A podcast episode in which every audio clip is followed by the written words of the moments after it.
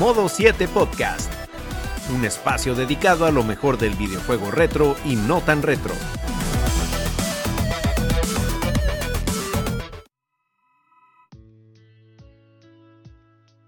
Muy buenas y bienvenidos amigos a una nueva entrega de Modo 7 Podcast. Gracias por darse cita nuevamente con nosotros y en esta ocasión, bueno, toca despedir al 2023 y lo vamos a hacer hablando de un título que bueno, que esta es una entrega muy especial dentro de una saga tan longeva como es Final Fantasy y no hablamos de otra cosa que de Final Fantasy VI o como los conocíamos en aquella época Final Fantasy 3 pero vamos a dejarlo en el, eh, con la numeración del 6 para no volver a la gente más loca con, con ese tema. Y de verdad que a modo particular, este para mí es la cúspide de la saga. Luego de ahí sí se han querido hacer eh, intentos de... O sea, la saga ha intentado rozar esos niveles. Algunas veces se ha acercado, pero, otras Final veces... Fantasy 7 es infancia. Es mi infancia, tío, joder, yo me lo... con el Colacao y mi primo Manolo. Pero bueno, de, ya de todas esas cuestiones vamos a hablar más adelante. Pero antes que todo quiero darle el paso a mis contertulios que me acompañan en esta ocasión, empezando por ese célebre personaje, amado por los buenos, temido por los malos. Ronzo, caballero, ¿cómo está usted? Estamos bien, estamos bien preparados para intentar levantar los espíritus a los grandes grupos de fanatiquitos que tiene este jueguito que no es tan bueno, pero ha cogido como una famita y, y vamos a hablar un poquito de él a ver Sí, si sí, se está- le puede sacar algo, si se le puede sacar algo a ese juego, pero. el juego de, de- de la gente que le gusta el postureo, como me dijo uno una vez. No, es el- yo creo que el que juega, el que dice que Final Fantasy VI es el mejor Final Fantasy, es solo postureo. Favorito. Sí, no, no, está, está- Postureo. estoy de acuerdo Suena tan español eso, ¿eh? Tenía que Ey, ser. ey, O sea, ey. lo- los amigos españoles los queremos mucho, ¿eh? Que lo que pasa es que Final Fantasy es un santo. 7 allá es un santo, lo sabemos. Ah, sí. Solo superado por Kojima. Y esos, esos preparativos navideños, ¿cómo están? También, también, vamos por una fiesta navideña mañana, que por suerte no voy a gastar un peso. Y, Eso- y nada, más nada. Ese poner más romo dado cuarto. que ajuma más que el diablo. Pero nada, todo bien, todo chévere. Bien, bien. Y bueno, hombre, me acaba de romper Él el dijo que lo presente. Ah. Y Yo desde, no sé la, qué se trae. Desde la ciudad de Monterrey, ciudad de la birria y la carne asada, nos acompaña Mr. Trumpetman. Caballero, ¡Feliz Navidad, amiguito! Ay, Dios mío. Yo sabía que venía, que venía con una ya venimos con todo a despedir modo 7 este año, el último modo 7 2023. Tenemos que venir preparados, señores. Oh, Siempre my mexicano a presumir. ¡Guau, sawi, amiguitos! Oh my God. Ya, ya, pero qué envidia. ¿Qué onda? ¿Qué onda, señor? ¿Cómo están? Espero que estén muy listos. Nosotros estamos ya muy festivos, ya, ya nos tocaron un par de posadas por acá. Sí. Realmente estamos muy listos para despedir con todo este año de, de modo 7.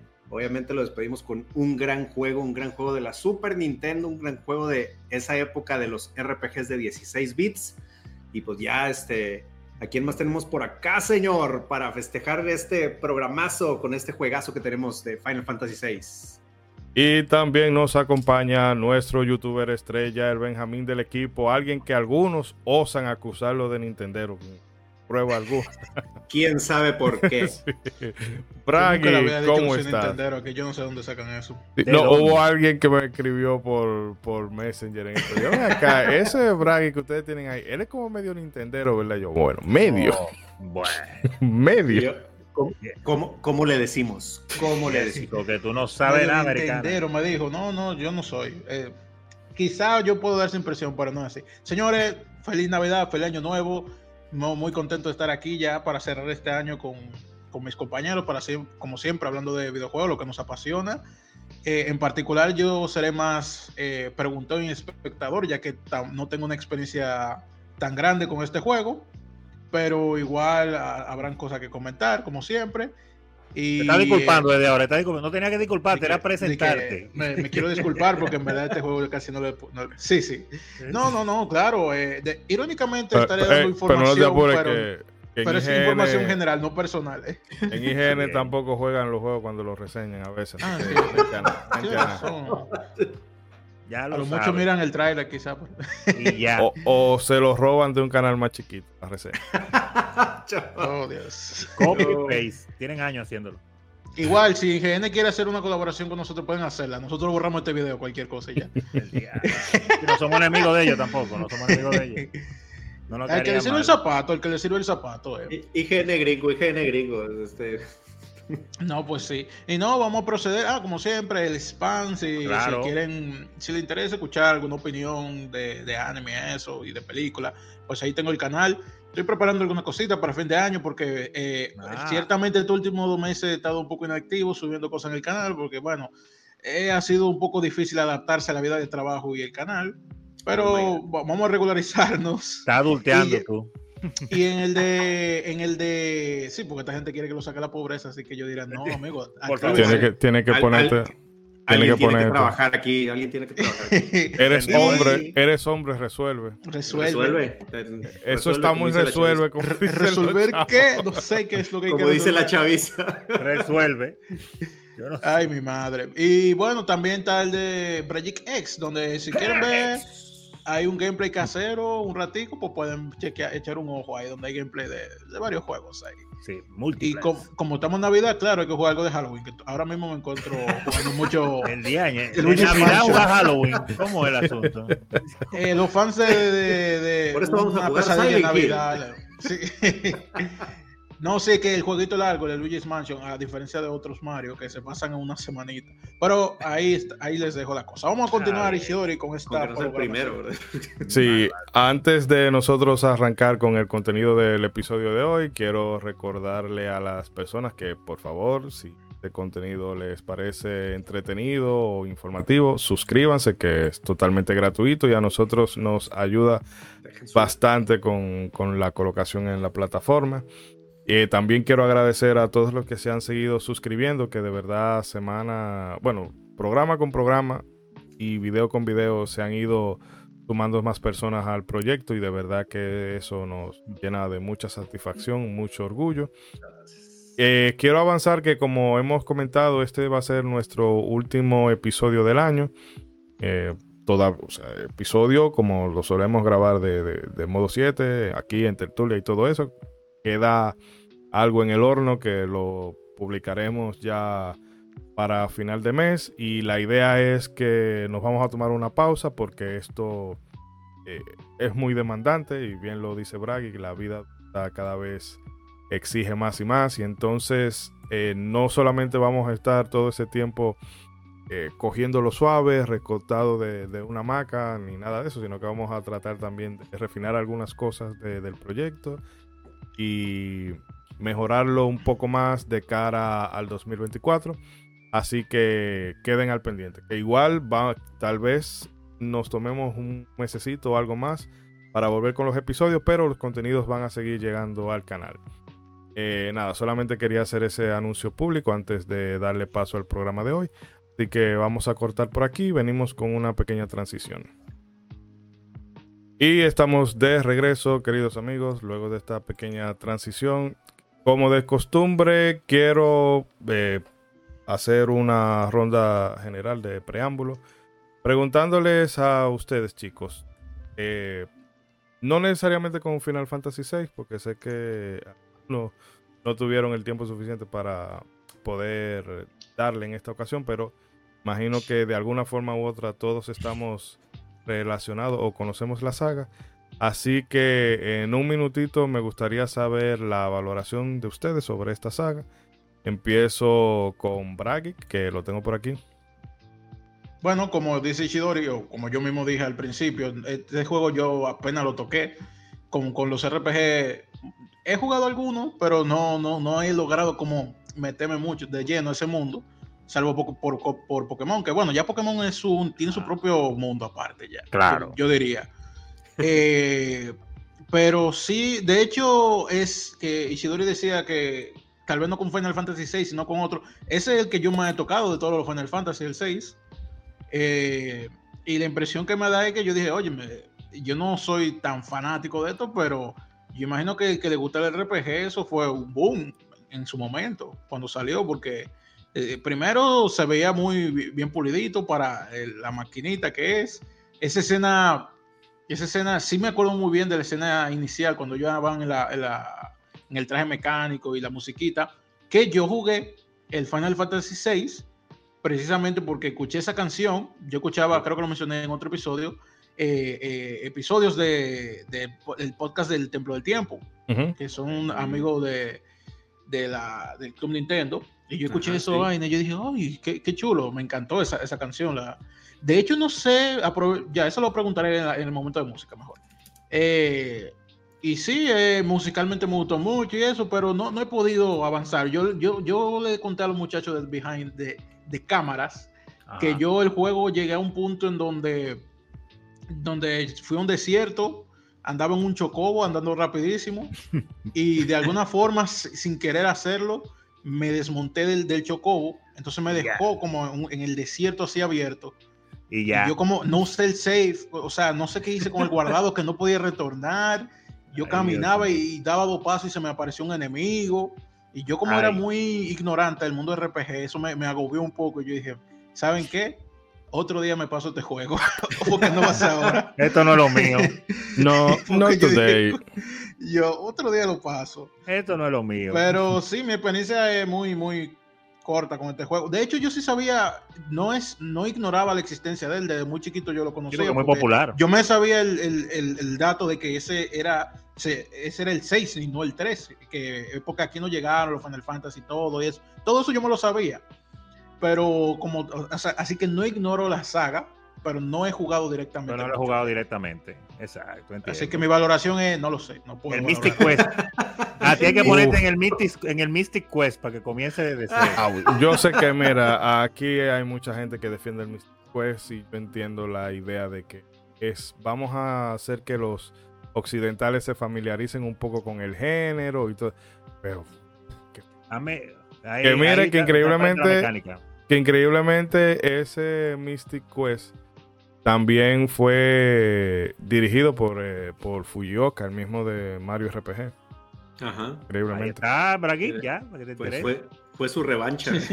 Final Fantasy Mystic Quest, para los que no saben, es el ah, Final Fantasy que se hizo precisamente para enseñar a los norteamericanos cómo jugar RPGs. Y es, aunque uno lo relaja muchísimo, pero para una persona que no tiene absolutamente ninguna idea de lo que un RPG es tan, tan vamos a decir, simplificado conviene para que aprenda, para que aprenda lo que es las mecánicas básicas, basiquísimas de un RPG normal por turno. O sea que en ese sentido se puede recomendar. Pues mira, fíjate que eso sí, lo poco que jugué del Final Fantasy VI, yo se notó mucho que Square Enix y, eh, hizo el juego de Mario RPG porque yo dije, mira, hay muchísima, mucha más, muchísimas cosas parecidas que me dan esos vibes de Mario RPG aquí.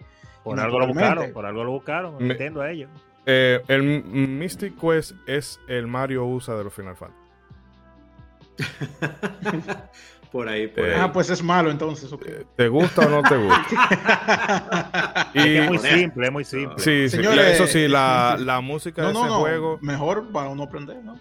eso es lo que digo, aprende. Pero mira, hay muchos conceptos que yo conozco bien. O sea, Mario RPG podrá ser más fácil quizás, pero supongo que tiene las cosas básicas, que es las cosas por turno, que esto, esto afecta, esto no. pero Mario es de Mario Way, o sea que no es lo mismo, aunque di que es lo mismo pero no, Mario no es más fácil que el Mystic Quest. Eh, no, Mystic No, no, no, sí, mucho más ah, fácil. Sí? muy, muy, muy fácil. Sí, es que, o sea, o sea, digo, retomando un poquito eso y que ya nos estamos desviando. sí, porque increíblemente, un programa donde venimos a hablar de Final Fantasy 9, Final Fantasy 6 terminamos hablando de Mystic Quest. O sea, es que y nos ponemos a hablar del Mystic Quest. E, ese intento por hacer que los gringos, o sea, jugaran RPGs, el paso uno fue Mystic Quest, o sea, que fue el, el sale mal. y luego el el segundo intento, que fue el sale bien, fue Mario RPG. O sea, porque Mario RPG. Y los europeos, buenas tardes. Si es, un RPG un poquito ya más en consistencia, obviamente más fácil, pero sí es un RPG más. Que fácil ni nada de Super Nintendo, eh. Me dieron mi violán en algunos jefes, eh. no, en cuanto, a, en cuanto a aprender la mecánica, en aprender a jugar. Sí, sí, que no es tan complejo en ese sentido, me imagino. Te, lleva, te, enseña. Pero bueno, hey, míralo ahí Mira, el, tren Hablando de tren, no podía, obviamente, si hablamos de un episodio en el que hay un tren, de un juego en el que hay un tren muy especial, el tren del hype no podía faltar. El tren del hype. El tren del hype. Sí, y si no le hacen su suplex, pero bueno, Mr. Trumpetman, te doy el turno a ti. Ándale, sí, ya, ya que yo también soy del club de este, de, no, de ajeno a la saga. Bien, bien. yo, yo sigo, porque precisamente yo pertenezco a la cosecha de, niños y preadolescentes a los que les presentaron esta, este mágico mundo de los RPGs con Super Mario RPG y con Chrono Trigger. Entonces, yo soy de ahí para adelante, brother. Ya, obviamente, sabiendo más de este mundo, fue que dije, ah, mira, pues hay un Final Fantasy 3, que ya después me enteré que era el Final Fantasy 6. Este, obviamente, pues como todo mundo, estoy súper familiarizado con el, con el tema de Terra, que pues es, es casi como la, marca, ¿no? De, este juego. O sea, aunque no hayas jugado Final Fantasy VI, casi creo que mínimo conoces el tema de Terra, mínimo has visto esa secuencia donde están los tres robots este, caminando en la nieve. Eh, pues obviamente sí, ahí hice la tarea y me puse a investigar este, del juego. Obviamente pues, es un juego que tiene una historia muy buena, eh, tiene una trama muy, muy interesante, o sea, desde el inicio tiene personajes muy emblemáticos y otra de las marcas este, que aunque no hayas jugado el juego y que conoces, sabes quién es Kefka, eh, estás familiarizado con este villano no es eh, mejor que Sephiroth. Mira, hermano, cállese la boca, cállese la boca. Estás familiarizado con el suplex del tren. O sea, hay varias cosas muy icónicas de este juego que aún los que no estamos muy familiarizados con el mundo de Final Fantasy sabemos. Entonces, pues es como que esa marca que dejó este juego y que, pues precisamente, o sea, es un juego de 16 bits que como que se sigue peleando, sigue en esta disputa, ¿no? De cuál es el buen o, o cuál es el más popular, el 6 o el 7. Entonces, para hacer un juego de una generación anterior y de 16 bits que se esté peleando con uno de 32, mira, algo tiene, Algo tiene. Algo tiene. Entonces, pues ya, ese es más o menos mi, mi este, lo, que conozco ahí del juego, ¿no? Está bien, está bien. tenía esa curiosidad, también lo tenía en backlog ahí preparado en algún momento o Conocía los datos, pero no te, no te llamaba la atención jugarlo. conocía los datos, no, no como, como que no he tenido la, la oportunidad para entrar. ¿Pero te, estaba interesado en jugarlo o solamente? Sí, precisamente sí, lo tengo en el backlog, precisamente. Ah, ok, ok. No, pero pues son. De lo primero de ahí no va a salir en 10 años. ajá, exactamente, bro. De lo primero que la vida adulta te quita es jugar RPGs, bro. Es lo que más se me Son tan largas, son buenas, pero son largas. más dedicación. Sí. Mínimo se acaba en cuanto, en eh, bueno, en, hora de, game time son 30 y pico, 40 horas. Sí, en, hora del juego, pero en vida real tú sabes que son más. Y precisamente. pero el de Super Nintendo dura eso. Sí, ese juego largo. El, archivo te, De hecho, de hecho, en esta vuelta, y mira que en el Pixel Remaster tú tienes cierta forma de, agilizar alguna. De acelerar De alguna. acelerar los combates o desactivarlo y todo eso, que eso es una estampa sí, mira. Eh, que Square Enix lo viene haciendo con todos los remasters de porque con el 10, con el 8 y con el 9 también, eso se puede. En fin, que se agiliza un poco y aún así yo no lo pude terminar en esta vuelta, pero me quedé hora y voy más o menos la mitad. Eso es sabiendo lo que, Sabiendo todo ya. Que si tú no lo sabes, el tiempo Sí, pues obviamente te, vas a atorar. 50, 70 horas como el que... Sí. Oye, que ahorita que mencionaban ese paralelismo con, con Mario RPG, por ejemplo, o sea, yo algo que le aplaudo mucho a Mario RPG es como que ese protagonismo repartido entre todos los personajes, ¿sabes? Que por más que Mario sea Mario, tienes a varios personas, tienes a todo ese equipo principal de Malo, Gino, a un Peach, Bowser, o sea, y todo el protagonismo está repartido. Era algo que yo le aplaudía mucho, pero ya lo sabe. Te regresas a Final Fantasy VI y dices, aquí, carnal, o sea, aquí es donde ah. se repartió por primera vez en los Final Fantasy todo ese protagonismo y entonces ya no, no solo tenías una historia principal, sino tenías una historia, una historia entre muchos personajes o por ejemplo, lo que ahora le aplaudimos tanto a Octopath Traveler, por ejemplo. O sea, que cada personaje tiene una trama. A veces las tramas se reparten, o sea, y está pues, sucediendo una historia en un lado y otra en otro. Entonces, pues eso es algo que, que este Final Fantasy VI este, hizo en su, en su momento. Tempranito, ya lo Sí. sabe. Pero bueno, eh, Ronzo, en el caso suyo, No, yo no tengo mucho que decir de ese juego. ¿qué voy a decir? clavito ahí que. Debo de decir que, y por eso me causa gracia, por eso me interesan las opiniones de las personas que no lo han jugado y, y más en el caso de Bragi, que es eh, de una generación más joven y, y tiene otro punto de vista. Eso que él mencionó hace un rato de que, wow, este juego, como viene ahí me duermo jugándolo. eh, precisamente. Está relajando, ¿eh? pero espera, espera. En mi caso, eso fue una primera impresión real. No, esa impresión yo la tenía también, de que sí me iba a dormir, ¿eh? Ah, Cuando, Cuando- era más pequeño, yo sí la Yo- tenía. Yo le he dicho anteriormente que cuando la, prim- la primera vez que yo vi ese juego, lo vi en un club de, de- de alquiler de videojuegos mientras yo iba a jugar Street Fighter, Mortal Kombat, Super Mario, Mega Man, cualquier otra cosa, que eran juegos pues, obviamente más activos. Y yo veía este juego súper aburrido, donde yo veía un grupo de personas caminando, lo que parecía ser que estaba caminando por un mapa, yo ni lo estaba entendiendo bien, hablando 10.000 letras, yo no sabía inglés, no entendía, y después cuando ponían las supuestas batallas, yo veía cuatro personajes de un lado y unos dibujos del otro, y la cosa más insulsa y sencilla, y yo, pero ¿y ¿qué es lo que tiene? Y una música como aburrida para mí, yo decía, pero ¿y qué es lo que ¿Y tiene? Pero? Sí. Las primeras impresiones de un Las RPG. No se olvidan. y yo ni, ni de broma le iba a invertir dinero yo a ese, a ese juego, nunca lo alquilé en el club, pero ni de broma. Ahí yo no pagaba una hora, ni de media hora, ni 15 minutos, porque era por hora. Sin embargo, lo que siempre se me quedó y me llamó la atención es que los que lo jugaban eran los adultos y eran los jugadores respetados del club, el dueño del Oh. club, los que manejaban el club, los amigos adultos. Para mí en ese tiempo los adultos eran los que tenían 18 y 19 años, los grandes hombres del club. Pero eso eran los que jugaban precisamente ese tipo de juegos. Los sabios. y tú lo veías que invertían horas y horas ahí mirando esa pantalla, mirando esos menús. Y yo ¿Qué decía, que con esta vaina? exacto, algo tiene, Mira, yo no sé qué. Y Yo, estoy muy identificado con eso, señor Ronzo, porque no me pasó con Final Fantasy en ese momento, pero me pasó con, con un personaje del que yo era muy fan en ese momento, Mario. Ah. Que yo fui, como yo conté una anécdota una vez así, pero yo creo que ni grabábamos cuando eso de Tírala, la cámara. tírala. Que era que yo fui a la pulga, eh, que como le, como es- le dicen Tianguis en México, a buscar un juego para mi Game Boy Advance. Y yo vi la cinta de, de Mario y Luigi, la puse. Y yo dije, como estaban hablando y vaina. Y yo decía, no, mucho texto. Mucho y esta texto. vaina no me llamó para nada la atención. Lo mismo me pasó con la Pokémon Rojo, que la probé. Yo ni salí del cuarto. Yo estaba, ¿y esta vaina? Entonces, entonces yo creo que eso es algo que le da los RPG, el concepto de RPG sí es un poco más maduro, independientemente de que tú le pongas Barney ahí o, o a Mickey Mouse, eh, es como que un concepto que llama más la atención cuando tú estás un poquito más grandecito. Ujú. No en el caso de todos, yo me imagino que habrán algunos, no, yo a los cinco años me pasé el Final Fantasy. No, pero Puede claro que sí. y no lo niego, pero lo que quiero decir que en la mayoría de los casos, porque veo el caso de Ronzo, veo el mío y ya he visto el de otros, quizá esa impresión es, es la que te da un RPG. En, en- en- Esa primera impresión. Sí. Pero cuando tú le agarras, el, bueno, con Pokémon, Dios mío, qué vicio. Yo lo he dicho aquí, a mí se me pegó un Sí, vicio no, no, no. feo.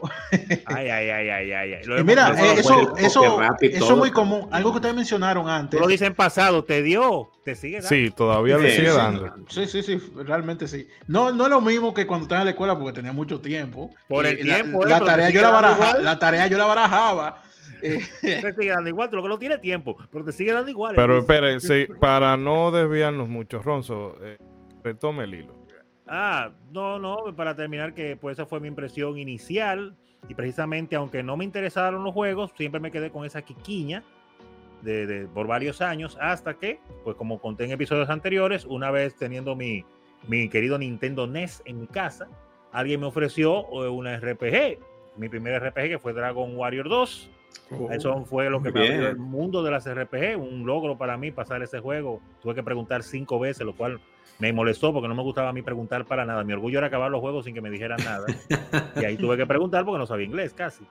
Y, y después que lo acabé, pues obviamente siempre me quedé con eso. Digo, wow, ya sé lo que es un RPG, pero todavía esto no es lo que yo vi en ese club. Y me quedé con esa quiquiña y años, pasaron los años, hasta que en un momento pude finalmente hacerme de Final Fantasy 3 y vivir una experiencia que, en resumen, porque vamos a seguir hablando de él, fue un antes y un después en mi carrera como videojugador y, y cómo yo veo y, y de cómo yo veo los videojuegos como medio más allá del entretenimiento, sino de- como un arte. Es lo único que tengo Sí, que decir por ahora. Sí, señor. Bueno, en mi caso, yo ya lo conté cuando hablamos de Chrono Trigger en su día, que Eh, los RPG, yo- mi primer contacto con ellos fue con el primer Breath of Fire. Oh. Y luego, ya cuando conocí a los muchachos, eh, empecé a, a tener más contacto con, bueno, y, y, eh, más contacto con la saga. Más y de hecho, sí, también tuve un roce con Bellón de Bellón. Eh, yo, ese juego, yo he escuchado de todo. Pero un día lo voy a terminar simple y llanamente por, Para por, orgullo, sí, de que, pa' ver, porque yo recuerdo que ese era un juego que alquilaba mucho por allá, a mediados de, de- de los no- 94, 95 por ahí, no recuerdo. El ca- eh, bueno, 95 si era de PlayStation. Cállate la boca. El caso es Cuidado, que, señor. Cuidado, cuidado, señor. que haciendo que en el grupo de, de amigos, bueno, que con- el círculo. nos conocíamos como los vagos de Ralma, bueno, pues siempre había, hay, o habían tres juegos de los que se hablaba mucho siempre, que era Chrono Trigger, eh, Breath of Fighter 2 y Final Fantasy VI. Entonces ya cuando terminé Chrono Trigger, bueno, pues cambié ese cartucho que yo creo que al, al que yo le hice el cambio no le desagradó en lo más mínimo, Para nada. Sí. pero eh, fue un poco un sabor distinto al que yo había probado con Chrono Trigger, que el juego me, Sí. me gustó mucho por el, te- tema de cómo se manejaba el bate y la cosa un poquito más profundo y todo eso. Y de verdad que a mí me marcó mucho la, o sea, el tan grande de personajes, el, el elenco tan grande de personajes y que todo el mundo tenía un, o sea, todo el mundo tenía su momento de brillar. Hay ese, es- ese meme de que, bueno, no meme, sino la asunción de que en Final Fantasy VI no hay protagonistas. Yo, es que no es que yo lo piense, es que si tú quitas a Celes, a Terras y a Celes de, de la historia, no tienes historia. Por ejemplo, sin Terra tú no tienes la primera parte, sin Celes tú no tienes la segunda. Exacto. Pero eso de que a cada quien tú le des un, un background y que eso también se integre con, con la historia, eh, óyeme, no se ha vuelto a repetir en la saga y no creo que haya como ese entusiasmo de hacer, porque me imagino que con, con como se llevan los videojuegos el día de hoy, sería demasiado engorroso, por lo menos de, de parte de, de Square Enix, porque estoy seguro que algún indie por ahí ahorita replica la fórmula y le queda de mil maravillas. Digo, Pero- o sea, te- F- te- FF6 técnicamente es sí, el Game of técnicamente, de los Final Fantasy. técnicamente sí se ha hecho porque pues ahí está Octo, digo, de nuevo, ahí está Octopath Traveler, o sea, uno y dos, son como que los que han recuperado esa, esa esencia de tener un background para, para muchos personajes. Pero sí, pues Eh, obviamente Final Fantasy que- VI que fueron como 14. ¿o cuántos Octopath? Traveler yo lo veo más como eh, un sucesor espiritual de los Seiken Denset. De que tú tienes varias historias. Tú tienes eh, X cantidad, un círculo de personajes y tú los tomas y entonces las historias de unos personajes se cruzan unas más que otras. Pero es que lo de Final Fantasy es como más, más integral. Porque es que es un es como que hay varias vertientes y se, se unen en un solo en un solo río. Y. Exacto. Octopath Traveler yo lo veo que está como un poco más eh, atomizado. No sé si con el 2 habrán corregido esa parte. Habría que ver. Pero bueno, el caso es que ese, ese juego tiene, además de uno de los plot twists, de los plot twists más eh, memorables y que más me volaron la cabeza en su momento. eh, el villano, yo a Kefka, Kefka me cae mal como personaje, en el sentido de que, es que yo cada vez que se me, me cae mal, pero eso quiere decir de que, que se hizo bien, o sea, como se, Sí, ese ¿no? personaje se concibió Cuando bien. yo- Cuando, cuando odias a un villano es Sí. porque el villano está bien escrito. Y luego te presenta temas que ahora uno después de grande es que lo aprecia más porque ese concepto de, de ismo, todo y esas, o sea, esas crisis que tiene uno, no necesariamente, no es que se te acabe el mundo literalmente, pero cuando se te acaba de forma figurada y tú tienes que aprender a recoger la pieza y seguir adelante, bueno, pues ese juego ya cuando uno lo vuelve y lo repasa con los ojos de, de la vida adulta, Del uno le, sí. le saca más. Increíble. Wow. Y bueno, déjame no enrollarme mucho para, para que avancemos. A, sí, para que avancemos. entremos y en materia. nada, Bragi, te doy a ti el turno de la palabra con el guion. Ah, sí. traga, traga. Bueno, vamos con un poco de información.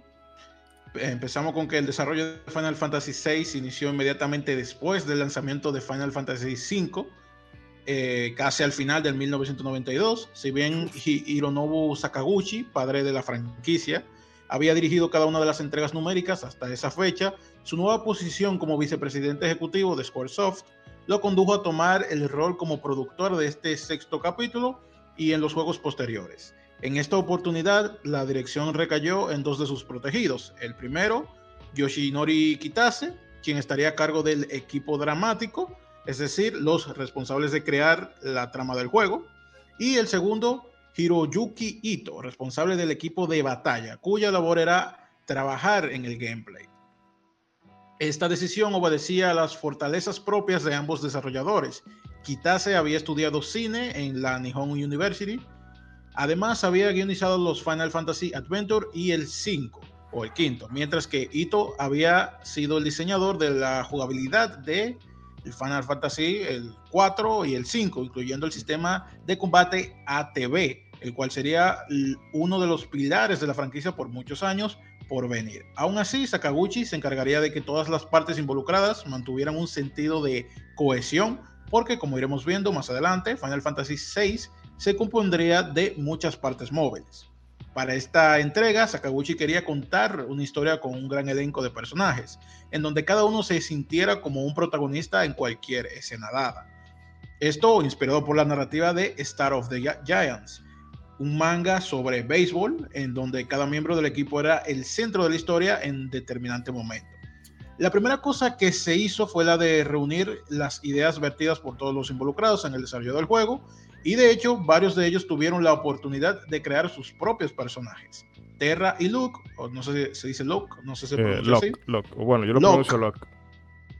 Ok, Terra y Locke fueron creaciones de Sakaguchi, mientras que Kitase crearía a Celis y Gao. Por su lado, Tetsuya Nomura hizo su aporte con Setzer y Shadow.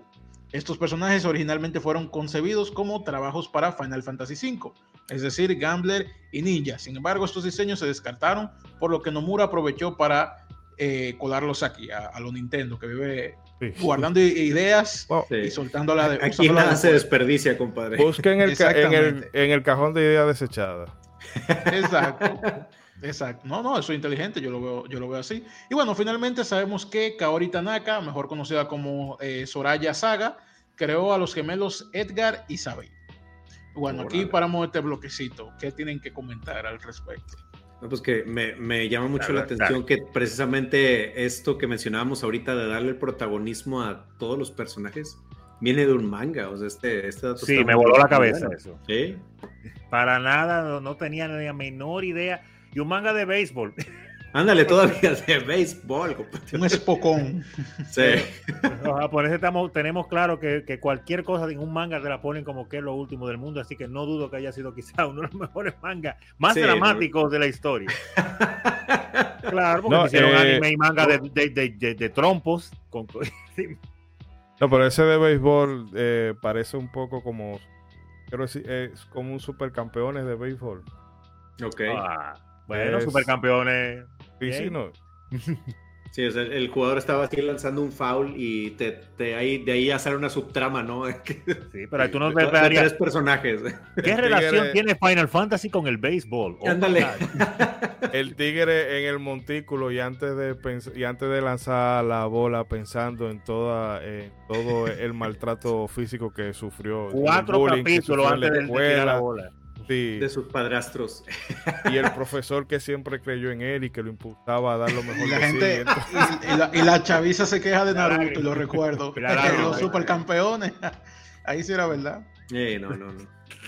Oh, Dios mío, no, pero eso fue, eso, eso, eso fue chocante. Es un buen dato, eh. Una cosa que, que, que, iba a mencionar, y precisamente ahora hablando de, de, estos personajes que estamos viendo en pantalla, eh, y, que, y que toda la vida a mí se me ha quedado eso. A mí, ah, yo, yo lo siento por allá, mi Kojima, pero señores, Tuve a Setzer, Dios mío. Y es, que, y es que tú dices, no, pero de ahí fue que se fijaron para hacer a Alucard de Castlevania Symphony of the Night, porque que no puede ser que la coincidencia de, sea tan. De hecho, hace rato Brageek decía de que me da un aire así, y ahorita veo esa ilustración y dices, es Sí. Alucard. Es que la gente diría, no, porque tiene un pelo blanco, hay mucho con pelo blanco, pero ese es el pelo, la forma, el estilo, la El forma No, el la estilo gabardina. artístico la da capa, vibes de Symphony of the Night en general, no solo de él, sino de todos los personajes. Tiene como ese estilo elegante. Los detalles que tiene de la ropa también, o sea, muy, Sí, sí, muy, sí. muy de ahí. No es que esté mal, ¿eh? Alucard maravilloso. No, No, no, no. Pero, pero caramba, ¿eh? Este, si, si ese no es Alucard el Setzer, ese es el abuelo de él, que, que le heredó la ropa y todo. Sí. Porque, Pero- caramba. Eh, mire, que esto de lo de Kaori Tanaka, que tal vez lo digo así, Soraya Saga. a alguna gente eso le no Le le, sonará de nada, pero que Soraya Saga es la esposa de Takashi, de su- eh, Tetsuya Takahashi, Takahashi. perdón, y entre ambos concibieron lo que fue Gear. Y Oh. aquí hay una conexión especial porque eh, los nombres de o sea, Edgar René Fígaro, que es el completo de, Edgar- de Edgar, Sabine, no, Edgar Ronnie Fígaro y Sabine René, René Fígaro. El Ronnie y el René, esos nombres ella los volvió a reutilizar en Xenogears, eh, siendo estos los antepasados de Bard. En, el reino este de Fátima. Oh. entonces, de Qué que- Sí, desde ahí ya vemos. ya. eh, o sea, no es que sea de que, wow, una mega. Xenogears y Final Fantasy VI ocurren en el universo, pero fíjese cómo Fígaro es un reino que está en el desierto y Sí. en Xenogears Fátima también es lo Con mismo. F, con letra F, comienza el nombre también. Entonces, eh, fíjese cómo desde ahí ellos iban. Y bueno, ya más adelante. Takahashi. Claro. Y, y bueno, de relación con los mechas. Pero otra cosa que quiero rescatar es la figura de Hiroyoki, Hiroyoki Ito. Pueden ver aquí. Señor Hiroyuki. A la, bueno, con el, con el teacher negro. que Está, tiene la camisita ahí. eh, Taser, Exacto. Ahora mismo tiene toda la fama del mundo con la producción del final. Hey, rico. Eso. Pero Exacto. señores, que cuando se escriba la historia de Final Fantasy, a Hiroyuki Ito hay que sacarle su plato. Bueno, Parenis, El Hall of Fame. hay que sacarle su plato aparte porque eh, está bien lo del ATV, eh, que recordemos esa barrita que se va llenando en los combates, que va indicando el turno Ajá. de cada uno, es una concepción de él. Pero es que ese señor también refinó el tema de los trabajos en Final 5 y luego en Final Fantasy Tactics. eh, ese sistema ya él, ya él lo llevó a- al otro extremo, que ahí también eh, Sakaguchi lo metió cuando estaba este señor eh, Yasumi Matsuno, que venía de Quest, de haber trabajado en los Tactics Ogre. Así. Él le dijo, mira, encárgate tú de la historia, yo te voy a poner aquí a Ito para que te ayude con la parte de la jugabilidad y ya vemos el resultado que, que quedó con... Y Épico. luego el triple triad de Final Fantasy VIII, eso también es una concepción de él. También dirigió el Final Fantasy IX, que no es mi Final Fantasy favorito, pero dentro del fandom no se le puede negar que es eh, querido por muchas personas. Sí. Fuertemente querido. Sí, yo no estoy incluido en ese grupo. Demasiado fuertemente querido. Innecesariamente fuertemente querido. Pero está bien. Y No sé. luego también fue eh, director o co-director del Final Fantasy XII, que también hizo el sistema de, diseñó el sistema de los Gambit, Que caramba, ese sistema, la gente, que a mí me da cuenta la gente, ay, que Final Fantasy XII se juega solo, no papo. Ah, vaya a jugar. Juegue- ju- no ponga bien esos Gambit para que te lleve el diablo, pero lo peor es que en Final Fantasy XIII, cuando tú juegas, la máquina elige por ti cuáles son los, o sea, cuáles son las opciones óptimas contra el enemigo y ahí nadie dice nada. Nadie se déjame, déjame no indignarme. Si ustedes quieren comentar algo así. Pero por favor, ¿eh? Por favor. Lighting fans. Carajo. Pero, eh, eh, nada, eh, me, me da risa la cara que tienen estos muchachos ahí para las personas que nos están viendo en YouTube. Las expresiones de Hiroyuki, esta buena, buena foto. Y arriba Hironobu Sakaguchi diciendo como Diañi, ¿cómo yo voy a meterle mano a esto? Está fuerte. Pero una cosa interesante y ese, ese detalle que, que se le ocurrió a esta persona de hacer, y, y obviamente volvemos a hablar de lo que hablábamos en programas pasados, de lo que era los, la, la, cómo se hacían los videojuegos antes, los 80 y los 90, equipos más pequeños. Como le dijo, créense cada uno ahí dos personajes y después lo, lo, lo metemos. Y por eso es que quedaron estos personajes que son tan variopintos en este juego, desde algunos, como usted mencionó, Nomura, eh, eh, re, trayendo trabajos que no pudo meter en la Final Fantasy V, y tam, estos personajes como Cian Garamonde y, y, y, Estrago, y esta muchachita, y Rem, y toda esa gente, y, y, y, Edgar y Sabine. O sea que cada uno tiene como un estilo diferente, cada uno parecen de países diferentes y todas las cosas, y, y con esas historias tan interesantes, y que de alguna manera lo, lo hizo muy bien, y Nobula logró, como usted dice, volver un solo río de un agua hermosa que fluyó durante todo ese juego y que no se nota ni que una ropa a la otra demasiado. O sea, muy interesante que se le ocurriera esa idea. Pero sigamos que tenemos muchos detalles. No, yo solamente quiero, ahora que usted lo dice, que a mí me da risa que eh, si el, eh, bueno, el samurái, el único samurái que hay en el equipo, el único. Vive en un castillo me medieval y se llama Cian Garamonde, que eso no da samurai por parte, pero me... Por parte, pero ese fue el que le gustó. El tigre. Bien, bien campechaneado el asunto. 100%. y el me, en, un, en, un, juego japonés, el único samurái es ese. Explícame. Pero, bueno, pero está bien. Bragui, dale, dale.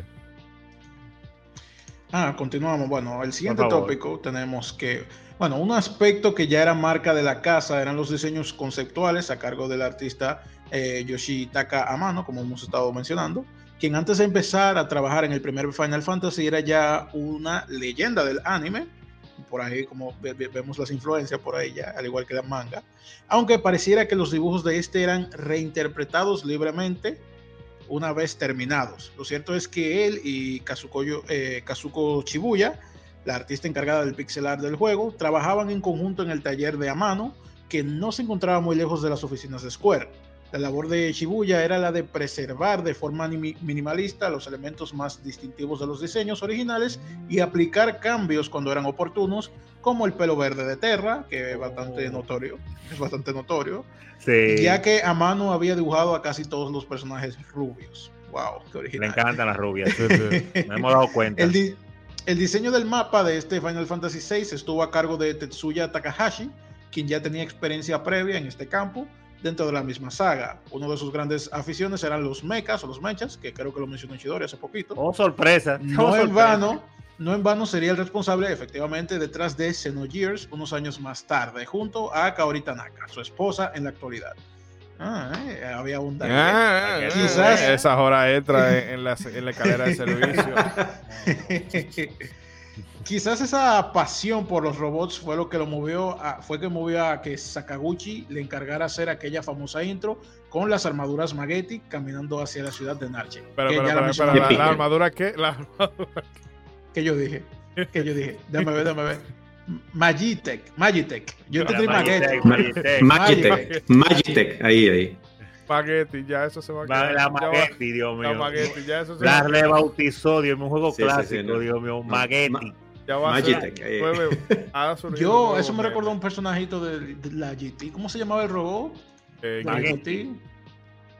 Ah, que era, que era, no, no, no, lo estoy confundiendo. Con... Magetti, Bueno, Magetti es la versión de 2 dólares de las armaduras, ¿vale?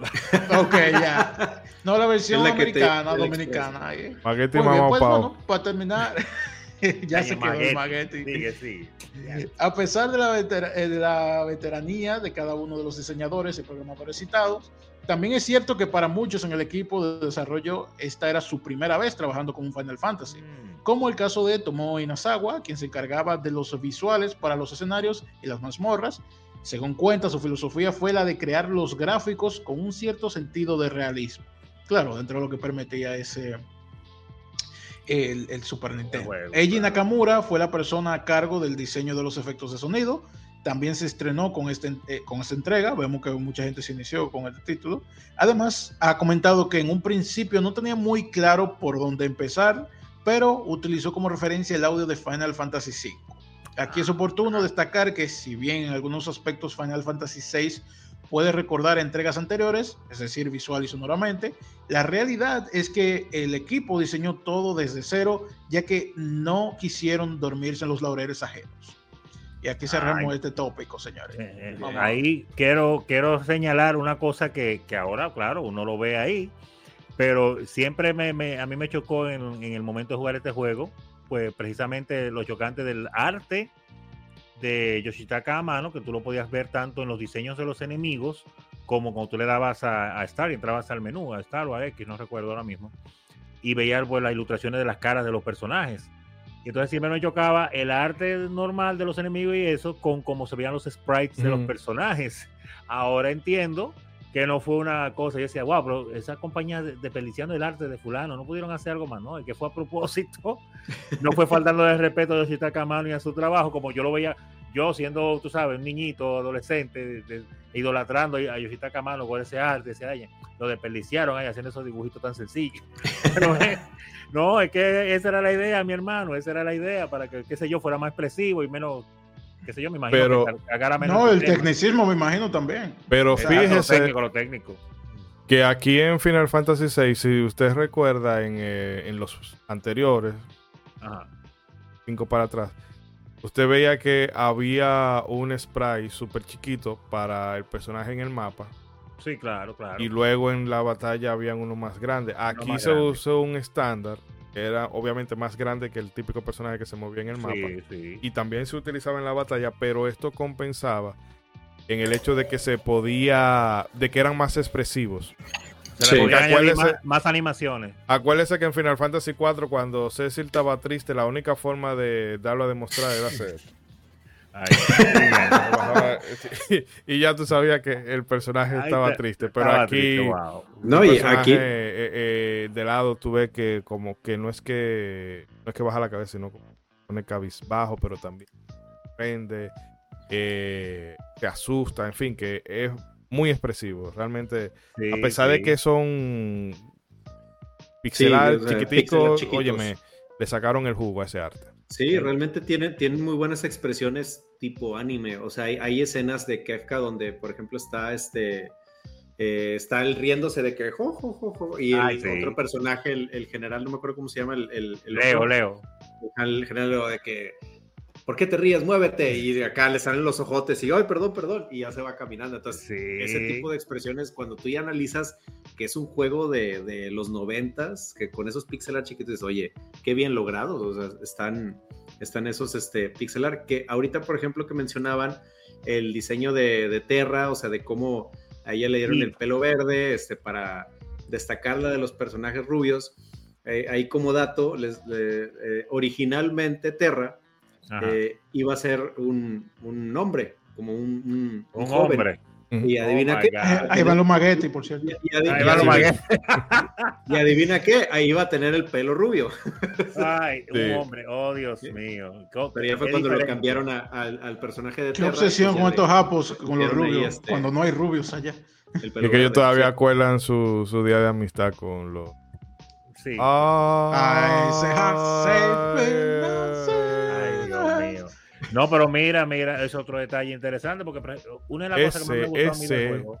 Ese, ese, ese. Él sigue referenciando a, a los a, a la- el bigote chistoso y su Sí, sí, época. sí. eh, tú sabes, el rubio. El rubio Está muy obsesionado con eso, Chidori. Mm. No, no, los japos. Mm. porque Todos rubios. Goku rubio. Todos rubios. Sí, todos los superpoderes son rubios o pelo blanco. Sony, Sony es rubio. Pero bueno, disculpe. Hasta Sony le pone rubio. Disculpen el paréntesis. Qué gran detalle de, de- de esta muchacha la que mencionamos hace un momento, que trabaja, que trabajó con Azuko Shibuya, que esa señora eh, en Twitter siempre muy activa y Ah, no elegante. Se ve que le, que le gusta el chupe porque siempre veo subiendo fotos con, con Sakaguchi eh, eh, festejando y con Ah, Nobuo también. Eso es lo que le gusta a ella. Ahora voy a seguir, la voy a seguir en Twitter entonces. Pero mira, qué, qué interesante darme cuenta de que precisamente uno de los detalles que más me gustó, o, o no que más me gustó, porque me gustaron muchas cosas, pero que siempre me causó gracia, fue precisamente el pelo verde de Terra. Porque hay muchos personajes que podían tener el pelo verde, pero por alguna razón esa a mí me cayó bien en el juego. Y mira que fue una decisión de ella personal eh, hacer el cambio, ya debida y bien hecho, porque no pueden ser todos rubios como le gusta a, a, A a, mano. a mano, a mano, pues mira, me- qué, qué bueno, agradecido estoy de ella. Siempre me chocó cuando vi el- veía el arte del juego, como este que podemos ver ahí encima de la, del video, que la veía precisamente rubia y decía, pero la primera vez que lo vi dije, pero la rubia es Celes, esa no se parece a Celes, ¿qué es lo que es?". y después, y después, "Ah, pero ¿por qué lo ponen así? Y es que ese era el arte original y estaban respetando el, arte- el arte original, lo dejaban con el Y- color que era. Y un detalle respecto a la intro, que eso también estamos habla viendo. mucho de, de Sakaguchi, que era un... Él se estaba encima del proyecto, pero en realidad él le daba mucha libertad a todo el mundo de hacer... o sea, haz lo que tú quieras. cosas. Y si... O sea, y si pega y si encaja con el proyecto, lo dejamos. Es que él le dijo a él le dijo a Takahashi de mira, hazte la intro de, o sea, la secuencia de intro, Ah, pero que si usted se fija, estos Magitech no se parecen en nada al que aparece en el arte que hace Yoshitaka Mano y mucho Sí. menos se parece a los que están en el juego, en el, en el inicio del juego que podemos ver ahí. Exacto. El Apenas- asunto No, es que él diferente. que él los hizo, pues, ¿sabe? Con su frustración de, de- con los Gundam, con Mazinger Z y todos esos, esos eh, mechas de, Famoso. de de toda, esa sí, época. famosos de, aquella época. Y él los hizo así, bípedo. Y él lo hizo de que yo lo voy a hacer. eh, te lo voy a presentar a Sakaguchi. Pero lo más seguro es que él me va a decir, no, hazlo como yo te dije. Y cuando Sakaguchi vio eso, dijo, no, pero esto está 10 mil veces mejor de lo que yo tenía en mente. Déjalo así. Déjalo así mismo. Así déjalo, loco. Déjalo así, déjalo así. Está chévere. No, pero. No, tú- mira, yo me imagino que él estaba Eh, pe- pensando de que le voy a poner los mecas y el tipo le iba a decir como que, ¿y para qué? Yo te dije que, que fueran caminando. Y que no, porque eso es muy completamente necesario. y Ya, ya estaba inventando su excusa algo, pero le gustó. Le gustó. Sí, sí. Sí, que, que es precisamente lo que te iba a comentar, o sea, porque, de- o sea, ahí está como que el, el arte de, de- de cómo son los mechas en el arte, Ajá. cómo son los mechas en esta, en esta escena de intro que estamos viendo para los que nos ven en YouTube, y cómo son los mechas cuando están en el juego, y sí fue una de las cosas que cuando estaba investigando sí me llamó la atención, y dije, pero me estoy perdiendo de algo, estos mechas salen más adelante. ¿qué? Ajá, son diferentes mechas que hay en el juego, El mismo Pero luego, saber que es el mismo, dices, órale, ¿qué onda? Mira, fíjate que yo, eh, yo lo veía más como algo técnico. Yo pensaba que era que simplemente a la hora de jugar no lo pueden ver hacer lo que se ve así porque está, está Pero si es como ustedes No. dicen, eh, pues bueno, es más interesante. Lo que era de ellos. como yo Lo pensaba. que era de ellos fue. Sí, y otra cosa que mencionaba ahora en el guion es lo que decían los del equipo, que ese fue el primer Final Fantasy para muchos, eh, o sea, a nivel de, de trabajo, de que ellos decían, si nosotros pudiéramos utilizar lo que los assets que ya habían hecho en otras entregas, pero no, yo prefiero hacerlo desde cero, o sea, de, el, de no robarle el mérito ajeno. Qué bueno. Entonces, eso da muy ¿Cierto? da Se muy buena, muy buena espina. Sí, sí. Se notó, se notó. No se parece ese, el estilo, evolucionó de lo que se veía el estilo del 4 y el 5, el 6. Fue un salto, definitivamente. Y Ok. para bien, agradable. Sí, porque que realmente final, es muy especial porque también rompe con esa tradición en cuanto al estético de castillo medieval, de Sí.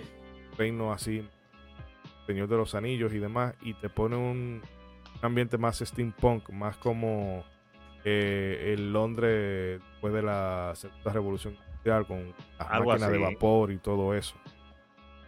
Es lo que justo les iba a preguntar a, a, a ti, Shidori y a Ronzo. O sea, este fue el Final Fantasy que del steampunk, o sea, que inició la, Exacto. la estética steampunk. O sea, porque Los los, otros otros- sí, sí, sí recuerdo que eran más medievales y los cristales, los cuatro cristales, los- este, todo más espadachín, o sea, pero ya toda esta estética steampunk fue de aquí para adelante. de aquí para adelante. Los demás, los cinco anteriores, pues obviamente siempre, y se ha mantenido en otro Final Fantasy, la temática de los cristales siempre ha estado muy presente. Eh, pero cuanto tanto la paleta de colores que se usaba, como el de estilo de, de los personajes, el, el- el diseño de los personajes y esas cosas, a pesar de que obviamente evolucionó con los años, desde el NES hasta el Super Nintendo, se, se- se- se notaba que era, que era el mismo estilo. O sea, tú veías Final Fantasy 1, 2 y 3, y luego veías el 4 y el 5, y tú sabías que venían de la misma fábrica.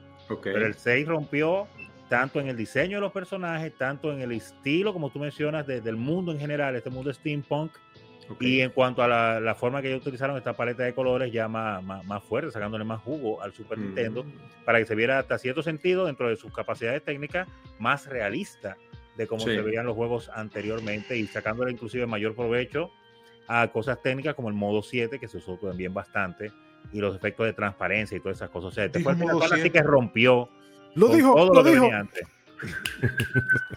Este Final Fantasy rompió totalmente con todo lo que había visto antes eh, Final Fantasy. Y por eso fue otra de las cosas que causó una impresión pues, fuertísima. Oh, ok. Muy bien. Ahora no lo ve normal, pero en ese tiempo fue como un wow. Sí, Yo veía el imagino. 5 y decía, no, pero el 5 estos son gráficos de Game Boy eh, al lado de esto. Pero diablo, esto sí es el poder del Super Nintendo. Now you are playing with power. With super power. Sí, porque recuerde también que en Final Fantasy, en los 4, en el 4 y el 5, Ajá. eh, el modo 7 se utilizaba. Tú tenías tu mapa 2D normal. Ujú. Y cuando tú utilizabas el barco, era que se ponía el efecto modo 7 para darte esa sensación de, de, de tres- de pseudo 3D. Sin embargo, aquí es desde que tú sales, toma. No, Esa- y, que, y que en esa Final Fantasy yo siento que lo usaban como tímidamente el modo 7. Como que, como que era un, sí, como un chin de modo 7, pero, pero en el 6, en el 6 yo le dieron rienda suelta. o sea, esa sensación de tú percibir, entre comillas, la, la curvatura de la Tierra en, en horizonte, oye, es increíble. hermoso, hermoso, maravilloso. Quedó bien, quedó bien, carajo. Pero, Pero nos bueno, estamos desviando, sí, tenemos sí. más datos, eh, parte de Brad Geek. Sí.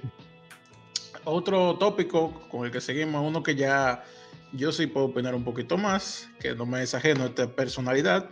Como ya venía siendo habitual en la saga, la música fue compuesta por el maestro Nobuo Uematsu, que ya alguien que le hemos hecho mucho golo golo en, otras, en otros episodios. Quien este hombre trabajaba en Squaresoft desde mediados de los 80, es decir, hace bastante ya. Uematsu nunca recibió formación musical, pero desde Oh. muy joven, interesante eso, ¿eh? Pero desde muy joven aprendió a tocar el teclado de forma autodidacta. Para Vaya. 1986, Tranquilamente. Ujú, así yo lo hago entonces. Para 1986 trabajaba en una tienda de alquiler de discos, al tiempo que grababa demos que luego enviaba a casas disqueras sin que, sin que, eh, perdón, sin que ninguna mostrara interés por sus composiciones. Ya saben, la típica historia de origen. ¿eh? Nadie, Nah, nadie quiere saber de mí. eso. Por el aquel entonces vivía... El típico así, de- Exactamente. hasta que aparece alguien con un parche y le dice, quiero hablarte de la iniciativa. Final Fantasy". Bueno, Ah. precisamente en ese momento, en esa época de antes de ser llamado, por aquel entonces vivía en una pequeña pieza en Tokio, Ah. pieza, dígase, una casita, Una- una, un cajita de fósforo. ahí. un apartamentico ahí, un cuartico, si acaso. Exacto. Donde cada noche se juntaba con él, con él, un grupo para tomar algo, para hacer su chupi chupi y comentar sobre sus aspiraciones de vida. Para decir, ah, yo quiero hacer esto y esto. Nunca va a pasar, pero sí. hey, hey, Alan, Sí pasó. En una de estas reuniones, una chica cuya identidad no revela le hace la Mm. propuesta de componer la música de un videojuego en el cual ella estaba trabajando. Este acepta y ella lo presenta ante las oficinas de Square. Su primer Ah. trabajo para esta empresa fue eh, en Cruise Chaser Blasty, un RPG de ciencia ficción con una vi- vibra de Gunman. Ahí de nuevo tenemos lo condenado me- Los mechas. en ajá. 1987 comprendría- com- eh, compondría el soundtrack del primer Final Fantasy y el resto ya es historia conocida. Wow. Ya para Final Fantasy VI, su aproximación a la composición del proyecto fue la de crear piezas para cada uno de los personajes principales. Ahí ya se estaba viendo eso de darle personalidad a cada quien y protagonismo. Ujú. Además de acentuar el uso del leitmotiv, es decir, Uf. un fragmento musical recurrente que se asocia a un personaje, lugar, etc. Uh, Una de las ideas de, de Kitase para esta entrega fue la de incluir una escena de ópera, más concretamente un aria, un subgénero que no utiliza coros, a pesar de que y a pesar de que Sakaguchi le había indicado que fuera la ópera para que se, familiariza- se famili- familiarizara con lo que deseaba plasmar, este nunca fue, sabrá Dios por qué, y basó la escenografía, la escenografía, en- algo que Shigeru Miyamoto hubiera gustado hace rato, y basó la escenografía en Albert Hall de Londres. Para este entonces todavía no se conocía de un método que permitiera el uso de piezas cantadas a través del chip de sonido SPC 700 del SNES, Ah, por lo que Uematsu recurrió a utilizar voces sintetizadas, que aunque inteligible, armonizaban con la música de fondo. Y aquí dejamos este, este tópico. hacemos una pequeña pausa. Y comenten, señor. Bueno, bueno me- miran, yo... Me, re- me recuerda cuando Ishidori nos dice, oigan, si jugaron Final Fantasy VI para, para hablar del episodio. Sí, sí. Sí. Claro, claro. No, mira, yo sí voy a tomar la Sí fuiste palabra a en esta ocasión. Sí, sí. Mira, Porque. Uematsu obviamente sí es alguien con... Y precisamente por eso lo quiero destacar, yo que no he jugado mucho RPG, que apenas toqué con un palo este Final Fantasy, Y aún así, este es un maestro que ha logrado repercutir fuera del RPG, no es un icono de la música RPG, es un icono de la música de videojuegos en general. en general. Sí, Ese sí. hombre, eh, a pesar de, oye, fue a parar en, en- en Super Smash Bros. a dirigir la Super Smash Bros. de la Brawl, la música. Exacto. O sea, quiere decir que este hombre repercutió de una manera que algún directivo, no sé si fue Iwata, si fue Sakurai o quién, en, para este Smash dijo, mira, yo quiero ese hombre ahí. Yo quiero, yo quiero ese hombre ahí. Quiero Te apuesto que epicidad. fue- te apuesto que fue Sakurai, bro. Puede ser Sakurai. Iwata, bueno, como vimos de, de Iwata, Que pa- tampoco me que para los que, sorprendería que, para los que, que, perdón que te interrumpa, para los que No, no, saben dale. qué tema fue el que eh, este señor Nobuo Uematsu creó. No, solamente tiene que pensar Fue, en el fue- maestro. fue el famoso Alibaba. Oh. Señores, Jigglypuff. Señores, ese hombre hizo un tema, que, o sea, es el de Labral, que repercutió al punto de que gente que no ha jugado videojuegos lo escuchó, porque ese tema se hizo hasta viral en TikTok. Es una un época. meme. Eso, hay un meme con Hay ese. meme de eso, de todo. El- el- el- edi- tiene como una edición al final, el, de- el TikTok, que no me gusta mucho, pero bueno, ahí está la canción. Pero fue de ahí que salió. así. Ahí está.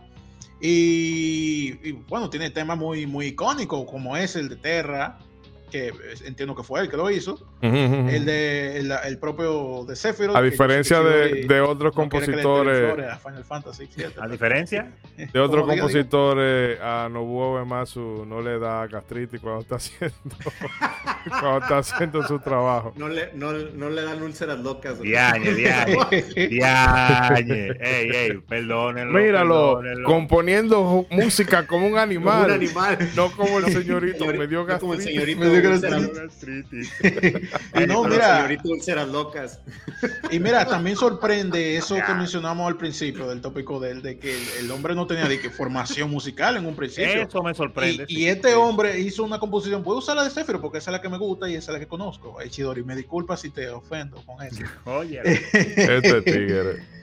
Eh, no, la, canción, lo- es que la canción de, de Sephiroth me encanta porque yo no he jugado Final Fantasy VII, yo no lo he tocado con un palo, señores. pero yo no tengo sé todas si las versiones, por todas las versiones hechas de esa canción la tengo ahí, tengo un reguero de veas. cover. Y es que estamos hablando, este tipo, yo digo que es un maestro porque la complejidad, tiene tantos elementos esa canción, tantos elementos, y así mismo se ve en otra canción del propio Final Fantasy, porque ahí es donde más se, se desarrolló.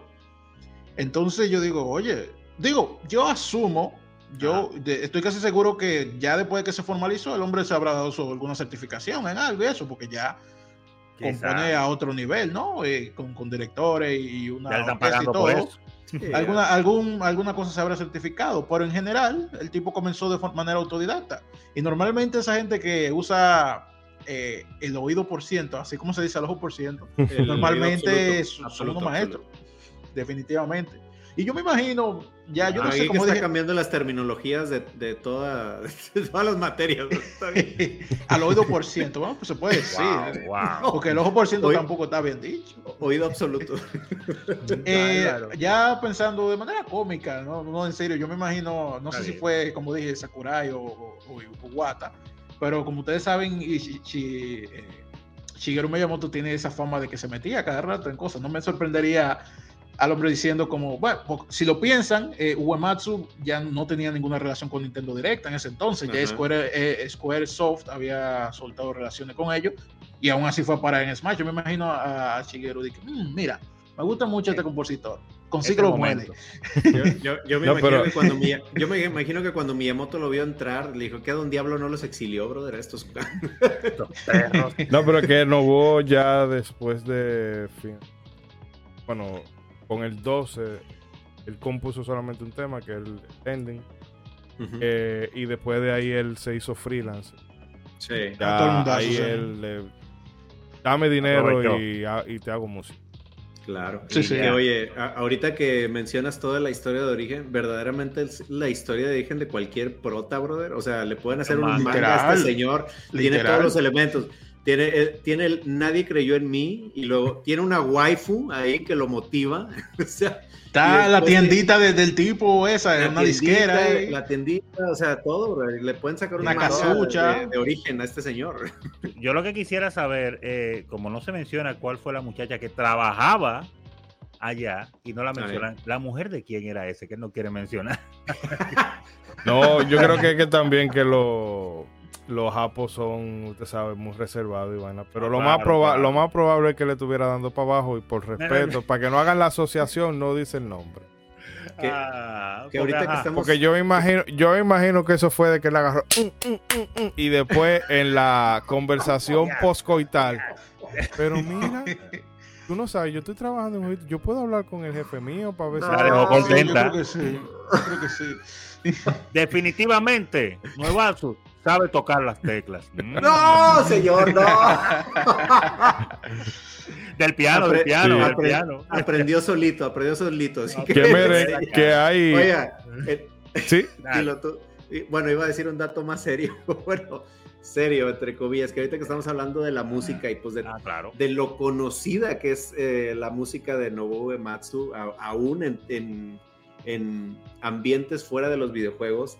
Sí. Hay un video en- de un lugar que eh, allá en España, hablando de España, que se llama Linares en Andalucía, Mm. que es un video como de una tipo peregrinación, parece una peregrinación, pero bueno, en la peregrinación están tocando el tema de Terra, bro. Oh my God. Así de esa, bro. Eh, pues, se, se escucha una trompeta tocando el tema de Terra, o sea que tú dices, ¿y qué tiene que ver esto aquí? Con- Alguien metió la Pero- cuchara ahí, alguien metió. no, es un lo he hecho. un friki fue el organizador. Yo lo Friki, sé porque lo claro, he bro. hecho. Eh, Ah. Yo más, chi- más chiquito, cuando yo editaba algunos videos de la iglesia, yo le ponía cancioncita de, de Donkey Kong y de la jovencita. Ya, y un, Sí, pa- te digo. de hecho, un pana me llamó y me dijo, mira, mira, eso fuiste tú, ¿verdad? Él, él- él no sabía que yo trabajé con eso, pero eso fuiste tú, ¿verdad? Y yo dije, sí, Eh, bueno, pero callado. Sí, Pero pero te digo, ahí es donde ves el alto impacto de las composiciones de este señor. O sea, que rompen la, la barrera aún de, de los videojuegos y en cosas que nada tienen que ver con gente que nada tienen que ver con el juego, que a lo mejor nunca en su vida han jugado eh, eh, o tocado una consola de videojuegos, saben o han escuchado esto- estos temas. Sí, mira, y, hay que reforzar, lo que tú dices yo lo refuerzo, lo de el- el- se siente como el prota de la típica película, es que es verdad, o sea, porque este hombre es también alguien que disfruta mucho lo que hace, o yo, eso es algo que yo noto porque, por ejemplo, como los frikis que me olvide la canción de One Witch Angel, uno de los, él hace varios conciertos en vivo, Sí. y él va al concierto, se involucra. Hay otro director, él no, él no es el director de la orquesta, Ah, sino hay un tigre que normalmente tiene el cabello largo y una coleta recolectada. Eh, No sé se tiene que, eh, Arnie Roth tiene que ser. Si es, Probablemente. si es el caucásico que está en Arnie Roth. Ah, bueno. Eh, chino no es. No, pues Eh, Arnie Roth entonces. eh, Entonces, eh, eh, yo lo veo a ahí. Hay uno en particular que hace como en vivo de, de The One Witch Angel. Y ese tipo, tú lo ves gozando.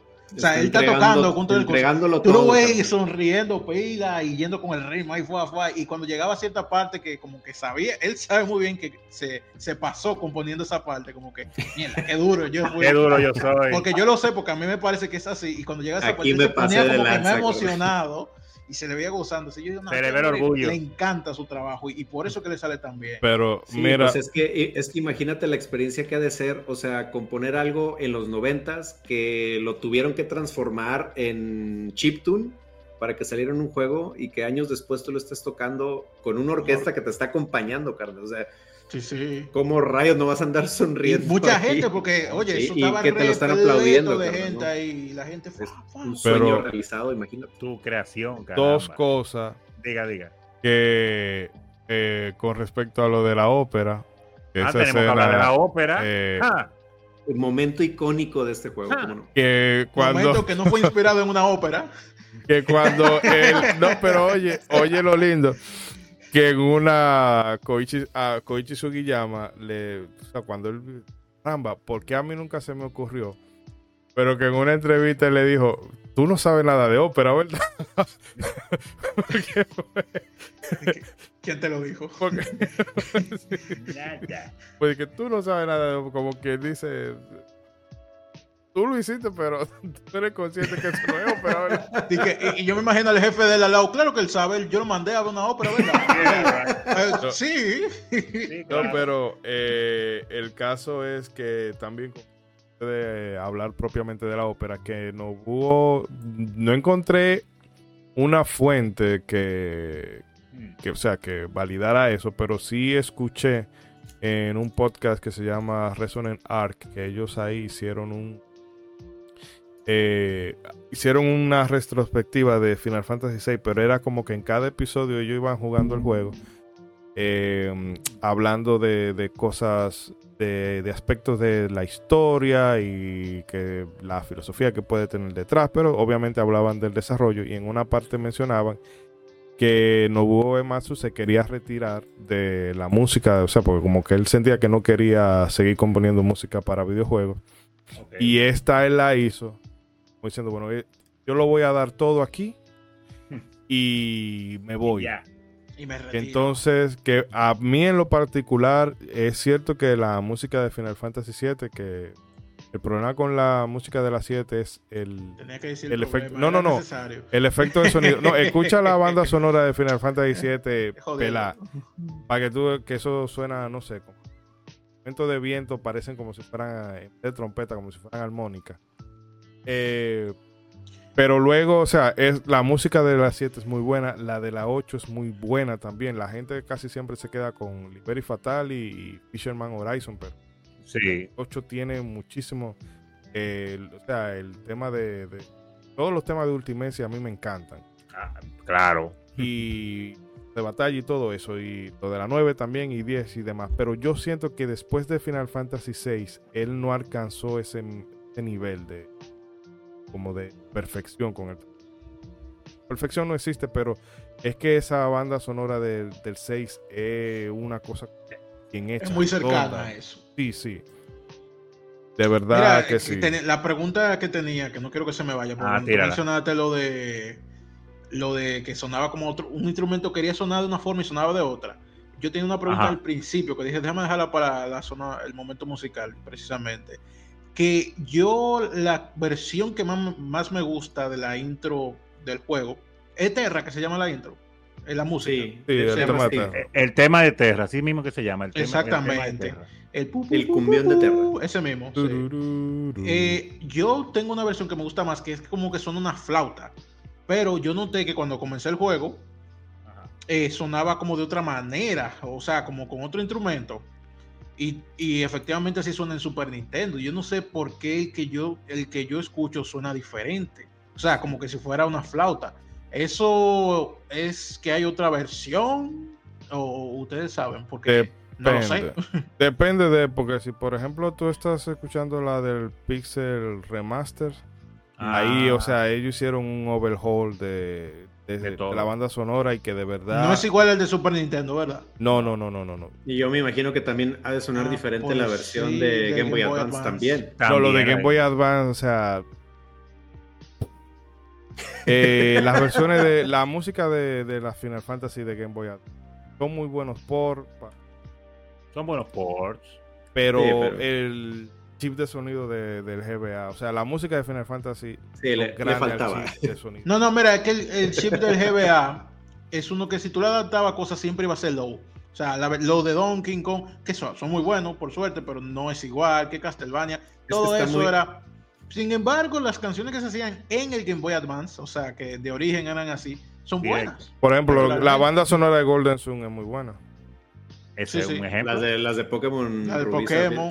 Sí, yo creo que eso mismo Pero es, el que- hecho de que tú agarras una que- canción que se hizo en otro lugar y aquí tú tienes que adaptarla como se pueda. Sí. Y ya aquí tú lo vas haciendo con lo que tú dispones. Y por eso yo creo que ese- esa diferencia se da. Sí, Definitivamente. no, es eso. que tra- traer una banda sonora del Super Nintendo al Game Boy Advance era hacerle downgrade, pero así de que. No había de chorro, un chorro. No, no era lo Sí, mismo. pero- no era lo mismo. sí. Antes de. ¿Qué? Para no Ah. quedarnos mucho con la bueno, música. ah, bueno, César, no, no. di lo que tú vas a decir. Y luego, Ronzo, para redondear con lo de la ópera. Para movernos, para porque la música Sí. está muy buena, pero para no quedarnos ya mucho tiempo más. Sí, no, na- na- nada más rápido que si obviamente quieren pro- pro- profundizar un poquito en Nobuo Ematsu, les recomiendo mucho un episodio de precisamente del Día de la Orquesta. Un saludo al Master Anuar, por ejemplo. Que, eh, un saludo a Anuar, este, que precisamente está en YouTube, este episodio, y ese está ahí en el canal de Anuar, Anuar Studio, y es el del Día de la Orquesta número 5, y este está dedicado a, a Nobuo Matsu. Entonces, por si se quieren dar color y precisamente con el trabajo dedicado del buen Anuar Sánchez, pues ahí para que, ahí para que tengan el dato. un, saludo, un saludo a Anuar, que realmente tipo bien chévere. Gold, vayan y escúchenlo. Eh, no, no, solamente para lo que quería decir de la, de la, de la ópera es que la gente, y principalmente ustedes, por ejemplo, que no, no han jugado el juego, este juego, y, y, a muchas personas no se le culpa, uno dice que escucha que menciona la ópera, que menciona la ópera, que menciona la ópera. ¿Y cuál es el show con la ópera? Y, cuando la ven, dicen, ok, chévere, pero ¿cuál es el boom? Señor, usted tiene que entender el, concepto y el, el contexto. de la época. Claro, o sea, en ese momento, eh, eh, obviamente había juegos con buena música, pero era con eso. Música, melodías hechas ahí con, con, con, con la música del juego. Y entonces en Final Fantasy, lo que veníamos hablando en este Final Fantasy, lo que viene diciendo Ishidori, como hay varias cosas que están separadas, pero que forman parte de un todo, y, que, como no sé cuál es la palabra, si es cohesivo, que se llama, como que todo encaja perfectamente. cohesión. Exacto. Ellos metieron esa ópera que, que, desde un punto de vista lógico no tiene nada que ver con el juego, pero la metieron a la mano, la incorporaron, quedó bien. Y el asunto musical de la ópera no es solamente que te guste la melodía, sino esa solución técnica que ellos buscaron con el asunto de no poder ponerle voces, es una ópera, tiene que haber voces. Ellos no encontraron en ese tiempo, como mencionó Ebra Geek, eh, la manera de, incorporar esas voces con el chip de sonido del Super Nintendo, aunque claro está, después sí se logró con, con otros juegos. Sin embargo, buscaron esta solución que no se entiende para nada lo que están diciendo, pero uno como un niño y como adolescente y hasta como adulto en esa época, lo que la jugaban, no le estaba poniendo atención a eso. que igual, el juego que interrumpa, paréntesis, no es como que si yo entendiera las óperas que escucho ahora, la, de la vida real, pero ok. También. Pero el caso era nada para cerrar eso, que en ese momento de toparse con esta pieza que a pesar de que forma parte de un videojuego de una consolita de Super Nintendo, más en esa época donde todavía los videojuegos eran cosas de niños 100%, eh, eh, los, los, pocos adultos que jugaban, jugaban callados, así, estigmatizados totalmente. Ay, sí, no, había, no, había, no habían presidentes videojugadores ni senadores videojugadores todavía. Sí, no, que. Eh, termina, termina, perdón, perdón.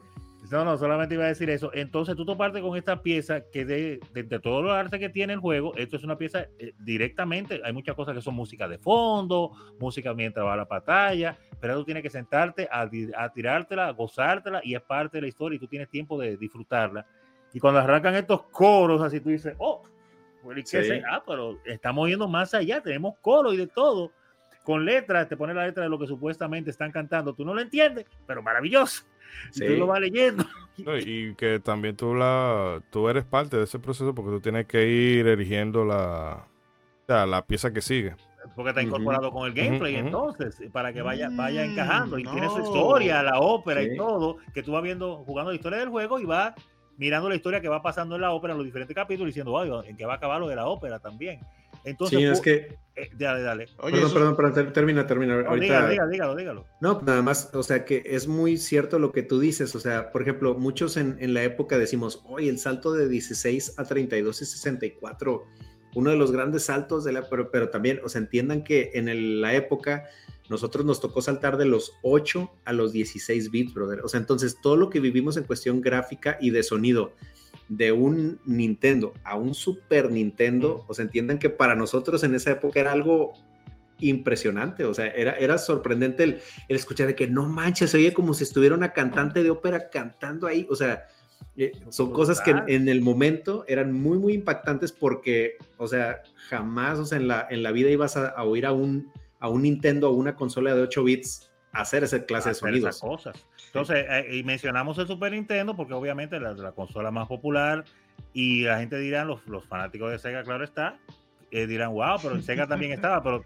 tenemos que decir, sabemos que el punto débil y flaco del Sega siempre fue el sonido, por eso tantas composiciones de audio famosas y que a tanto se celebran, en los 16 bits se celebran las de Super Nintendo. Entonces ya para cerrar, porque me ha ahogado mucho con lo de la ópera, el caso es, señores, que ese momento en el cual tú, cosas que tienen que ver con el arte, eh, algo que, que, va fuera de los videojuegos, y tú como niño, tú lo ves incorporado de esa manera y con estas voces y todo eso, tú dices, wow, pero esto ya es algo más allá de un, de un sí. juego.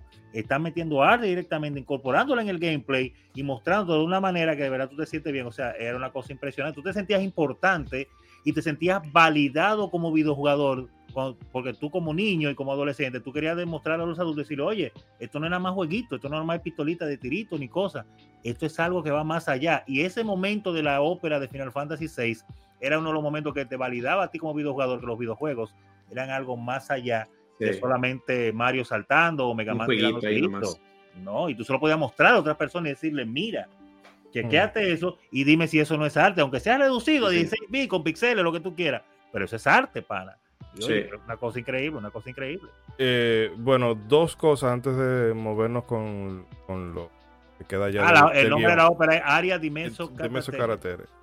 Este, eh, yo creo, o sea, yo no creo que es que la ópera sea algo de vamos a meterlo ahí, sino que en realidad tiene para mí dos funciones. Primero, porque claro. acuérdese que cuando uno encuentra a Celes, Celes es eh, una general de, del imperio, Del okay, imperio, que la traicionó y que el- en el equipo la tratan como, sí, está bien, eh, tú estás en el equipo, pero cuidado porque tú eras del enemigo y entonces es como yo soy, sí, como que ya muy, muy fría y todo eso.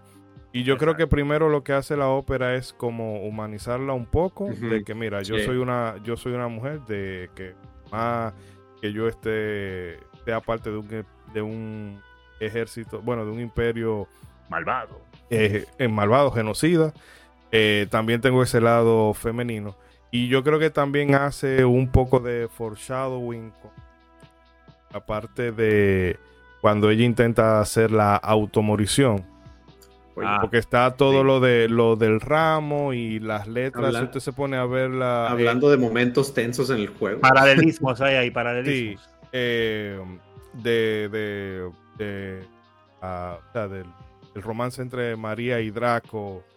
Eh, oh, héroe mío, que sé yo qué, que tú eres la, yo soy la, tú eres mi estrella y yo soy la oscuridad y todo eso, puede también ser como un reflejo de, o un paralelismo con esa parte de que cuando ella se intenta hacer la automorición, evitando la censura de YouTube, Sí, eh, lo que le hace lo que le hace seguir adelante es la idea de que Locke todavía anda por ahí. Exacto. entonces eh, de verdad que yo yo lo valoro mucho porque es que es un gimme porque estamos hablando de toda la seriedad de la ópera y todo eso pero señores recordemos que todo eso termina con un pulpo que le quiere tirar Exacto. que le quiere tirar un yunque de 5 toneladas en la cabeza Un pulpo. Un pulpo. Ay, Dios. Ahora los japoneses A lo, a lo puro caricatura, eso de. Sí, no, con, la, eh, con el Ultro, ya, ese personaje, Ay, el Ultro, Ultro, eh, caramba. Pero bueno, Bragi, Te recordaba que era un juego. Ultro te recordaba. Eh, Sí, sí, sí. Y la cara, Dios la cara de sinvergüenza que tiene Ultro, es lo que Sí, Un vagamundo. Un vagamundo. Me Sale varias veces ese personaje para la gente que no ha jugado el juego. Ultro es un pulpo gigantesco. Y lo- ¿Y qué que es? El Malvado, pero- típico pero- Team, team, El Team eh, Rocket. Team Rocket. El Team te Rocket. aparece. Ajá, es el ti- Oye, que luego, luego ahí chequé el dato de que inclusive está referenciado en varios Final Fantasy, bro. O sea, se, como Sí, que se sí. quedó como una marca ahí registrada de la saga. Es que eso No, no pero, tiene razón, de- o sea, ese personaje no tiene razón de ser y lo metieron ahí. Y brilla. A cada rato sale. Es un caso, eh, pero yo siempre decía, pero ¿y este tipo? Un juego tan serio, intenso, unas historias profundas, muchos personajes y ultros. No. y ultros, Dios mío. Pero nada, nada, esa es parte El de la ópera. Vívanla. En, ah, hubo en uno de, los, de las reediciones que le hicieron, que le hicieron en video, en formato de video, full, mo- full motion video. Así que también la pueden disfrutar ahí. Claro, con voces, la pusieron ya con voces reales en varias de las reediciones más adelante. Así que En el Pixel Remaster, no, en el remaster no solamente tiene voces, sino que tiene Ah, para que ustedes vean, mejor todavía. Vaya. Tengo que- voy a jugarla en el Pixel Remaster ahora, a ver qué tal. eh, bueno, Bragi, dale ahí entonces para ah, ¿verdad? cerrar. Los datos se nos están olvidando. Bueno, ya, ya para cerrar, eh, el último tópico que tenemos aquí, que el desarrollo de Final Fantasy VI se, se desenvolvió de forma bastante fluida, tanto que originalmente se tenía pensado que la historia concluyera con los eventos en el continente flotante. Sin embargo, viendo que le sobraba tiempo antes de la fecha límite, oye, unos tigres que trabajaban rápido, de, de, la fecha límite del proyecto, resolvían. Sakaguchi y el equipo cada vez pensaban más y más en la versión de un mundo post-apocalíptico apocalíptico regido por Kefka, el villano. Como es ya sabido, esto finalmente se agregó, pero como una cosa es la idea y la otra la ejecución, esto no hizo más que complicar el último tramo del desarrollo. Me imagino. Lo que dio pie a que el equipo tuviera que dormir en las oficinas, no. ultimando detalles, sobre todo corrigiendo los montones de bugs, que se, de bugs que se hallaban en el juego. Bueno, Ahí, ah. esto no nos es ajeno este tipo de, de cosas en los desarrollos. Bueno, carnal, ya acabamos. Oye, ¿y si metemos esto? Oye, siempre... al director que está ahora. Tres Qué buena idea. Oye, pero tanto que hablamos del crunch y que los japoneses abusan de los jugadores. Estos verdugos es acaban el juego a tiempo. Los japoneses se, a tiempo. Los japoneses los japoneses se autocronchean, carnal. Exacto. No vamos, vamos a trabajar más. Oye, un, un, gringo, ay, me estoy muriendo, me hacen cron los japoneses. Acabamos muy rápido. Ponos más jale, carnal. Vamos a trabajar. Porque, de hecho, Sakaguchi se pasaba eh, la, la, noche durmiendo en un sillón de esto reclinable. Ah. Y él se la pasaba, eh, ¿qué cosa? Eh, que ellos decían que el tigre iba, iba cantando los books que se iba. Ay, Dios que se iba encontrando. Me encontré otro book. y de hecho, no se eliminaron todos porque ese juego, ese juego estaba full de books. Porque mire, cuánto? está el de. Ajá. Ah, bueno, no, dilo, a lo mejor yo traigo dos datos de unos books, pero dilo tú a ver si capaz que... Porque está el de Realm en el continente flotante, que Realm es el personaje, la, niña, que ella hace sketch, se hace dibujo de los bocetos de los, de los enemigos, y entonces le roba la habilidad, pero que si tú lo usas en el continente se me olvida cuál es el enemigo, pero eso hace que el juego se, el juego se frisa, te saca, pero cuando tú vuelves y lo cargas, tú tienes dos arma weapon. Bueno, dos últimas weapon. Y a mí me pasó. Arma weapon, arma weapon.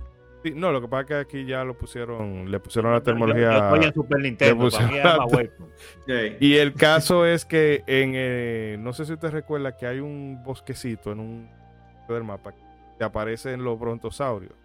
Ah, claro, los brontosaurios. Eh, bueno, si te aparece un salen dos hay que salir corriendo. Sí, porque si te sale, no, porque está el brontosaurio que es el que te vuelve loco, que tú necesitas tener ribbon porque no va para parte, no va para pega todos los, todos los te pega Poison, Doom, y un regalo de cosas. Todos los estatus negativos. Eh, y están los tiranosaurios Rex, que si te aparecen dos tiranosaurios Rex, échese pleito, no hay problema. Si te sale uno corre. Porque ese, desde que empieza el pleito, va a soltar el meteo de una vez. 9.999. Pero el caso es que yo hice, le hice un sketch ahí con Realm y se me frizó el juego. Y cuando yo volví, yo tenía una Genbox, que esa es una reliquia que tú estás supuesta a conseguirla cuando tú llegas a la torre de Kefka. Que yo la torre de Kefka la hice, se me hizo fácil porque, ah, mira, tengo una gema que puedo tirar dos hechizos al mismo tiempo y con Gogo. y ah, con Gogo haciendo Y cuando subo al final de la torre, ¿cuál es la recompensa? Un Gen Box. Y yo, pero ya yo tenía uno de estos. En la torre de la magia, ¿eh? En la torre de la magia. Sí, sí. Eh, o sea, no, porque esa torre de la, eh, la, la torre de los fanáticos, que son torre de qué. Sí, si mal no recuerdo, pero que obviamente usted no estaba supuesto a tener un Genbox criminal. ya llegaste bien OP al lugar. Y cuando yo llegué, pero este, este es el premio. Yo cogí toda esta lucha por estos premios. Pero... no, campeón, no, campeón, usted no tenía. Ya, ya abusando ahí. Que, ahorita que tú dices de los glitches, precisamente ese es, ese es uno. O sea que el juego, pues obviamente tiene estos glitches en su, en su programación. Uno es, o sea, precisamente usando este en un en un enemigo el, eh, la habilidad de Banish. Sí. Y luego la de Sketch, esa directamente hace que tu juego se corrompa Y o directamente o te agrega cosas como fue el caso de Ishidori o de plano te borra la partida, ¿verdad? Que Ah, a sí, Ishidori le fue bien, carnal, te fue bien a ti. Pero mira, Y, eh, y- el... y- sí, no, y, y también hay, hay otro glitch Dale. que cuando tú usas co- con otro jefe, igual, el Vanish, pero después usas Doom. Pero esto solo pasa en la versión original de Super Nintendo, ¿eh? Ok, como apunte. Ajá. Si tú usas Vanish y luego Doom, matas instantáneamente a cualquier enemigo, incluyendo jefes Sí. del juego. eh, eh, Oh. el Exxon, yo a, a muchos a, muchos jefes yo me lo envié así, le tiraba Vanish y después Exxon. Ella no me se fue el acordaba de eso, ¿no? Y ahí fuertecito el jefe, jajaja, coge ahí. Y para mí eso era algo normal. Y después fue que ¿Cómo no, es que las es un del juego? no, Ya. es que es un bug. Se- que ya para la versión de Game Boy Advance esto se, se Sí, corrigió. sí. Ah, no hay truco ahí. Sí, no, no, ya lo arreglaron. Para que no abusen. Eh, Pero bueno, yo quiero, y ahora que tenemos aquí en pantalla eh, gameplay de, de la parte del continente flotante, que el antes y el eh, después en el juego. sí, eso sería como el, el season finales, si, si fuera un Ok. juego. Porque, bueno, lo que quiero decir, que si los eventos del juego lo hubiesen dejado hasta ahí, Final Fantasy VI no fuera lo que es. O sea, fuera como, uno lo recordaría como, ah, fue un buen Final Fantasy. Fue un buen Final Fantasy, estuvo chévere. Porque los personajes, los personajes muy carismáticos, eh, visualmente muy chulo y todo lo que tú quieras. Pero sin esa parte de, del mundo post- del mundo de las ruinas, porque El mundo de la ruina, como que el mundo de se balance y, y el mundo de las ruinas. Sin el mundo de las ruinas, el juego no, o sea, no tendría nada que era agradable.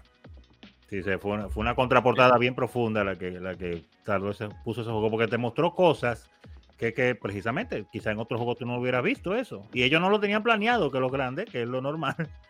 Pero fue muy pero ver, ver lo que pasa después de, cuando muchos juegos se quedan en una parte, en lo que después de primero un villano que haga lo que quiso, Sí. tú no lo, no lo pueda detener.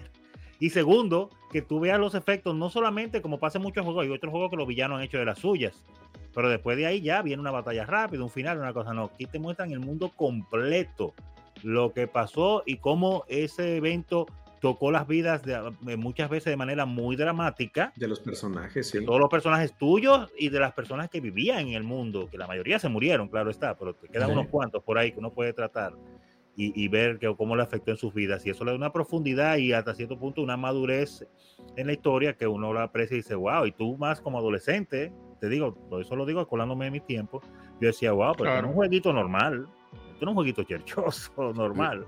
Mire, que Oye. a mí me gusta eso porque el mundo del balance, o sea, eh, en realidad es lo que digo, que es como si fuera el primer tomo de, de- de una saga épica. Porque tú tienes, ¿verdad? El tema de, de Terra, que la, la liberan, tiene la, o sea, cuando el Esper este Tritoch eh, le libera de la corona que la tenía, Ah, que la estaba controlando, y luego todo el tema de, de la resistencia, que le dice, mira, eh, tú eres la única oportunidad que nosotros tenemos contra el imperio, porque tú eres capaz de usar magia, y entonces ella está como... eh, eh, pero es que yo no siento, o sea, no siento deseo de, de- de pelear por nada porque eh, Terra no sabe lo que es. Entonces, ella siente que, pero es que o sea, no tengo un vínculo con nadie, con nada en este mundo, no, no veo el- ese afán, pero que entonces luego tú... Una- buscando su identidad. Exacto, y luego se encuentra con Locke, que a mí eso me gustó muchísimo, de que en un principio tú piensas que Locke y Terra van a quedar juntos, por como empieza, ah, de que yo te voy a proteger y todo eso. El Don Juan, Eh, totalmente sí, loco. y, y después me gustó eso de que no, yo amigo y todo lo que tú quieras, pero después tú te das cuenta de que la, la tipa que, que lo quiere es hacerles. Y bueno, y todo eso, y cómo ¿verdad? Se, se- se organiza la resistencia, cómo te pasa la situación con, bueno, tú descubres el pasado de Terra con los Esper y cómo los Esper se rebelan y destruyen el imperio y bueno, que sale lo del continente flotante. Ya cuando pasa ese evento, cuando eh, Kefka destruye el mundo, Prácticamente, sí. Tú, o sea, a ti te pega como jugador porque es que ya tú viviste una aventura completa en ese, Sí. en ese mundo del balance. Y entonces cuando lo destruyen, óyeme, tú emocionalmente te impacta porque tú piensas en todos esos lugares que, que tú estuviste, en la, la escenografía. Hay personajes que tú- tú no los vuelves a ver, obviamente tú asumes que, Se murieron. que se murieron.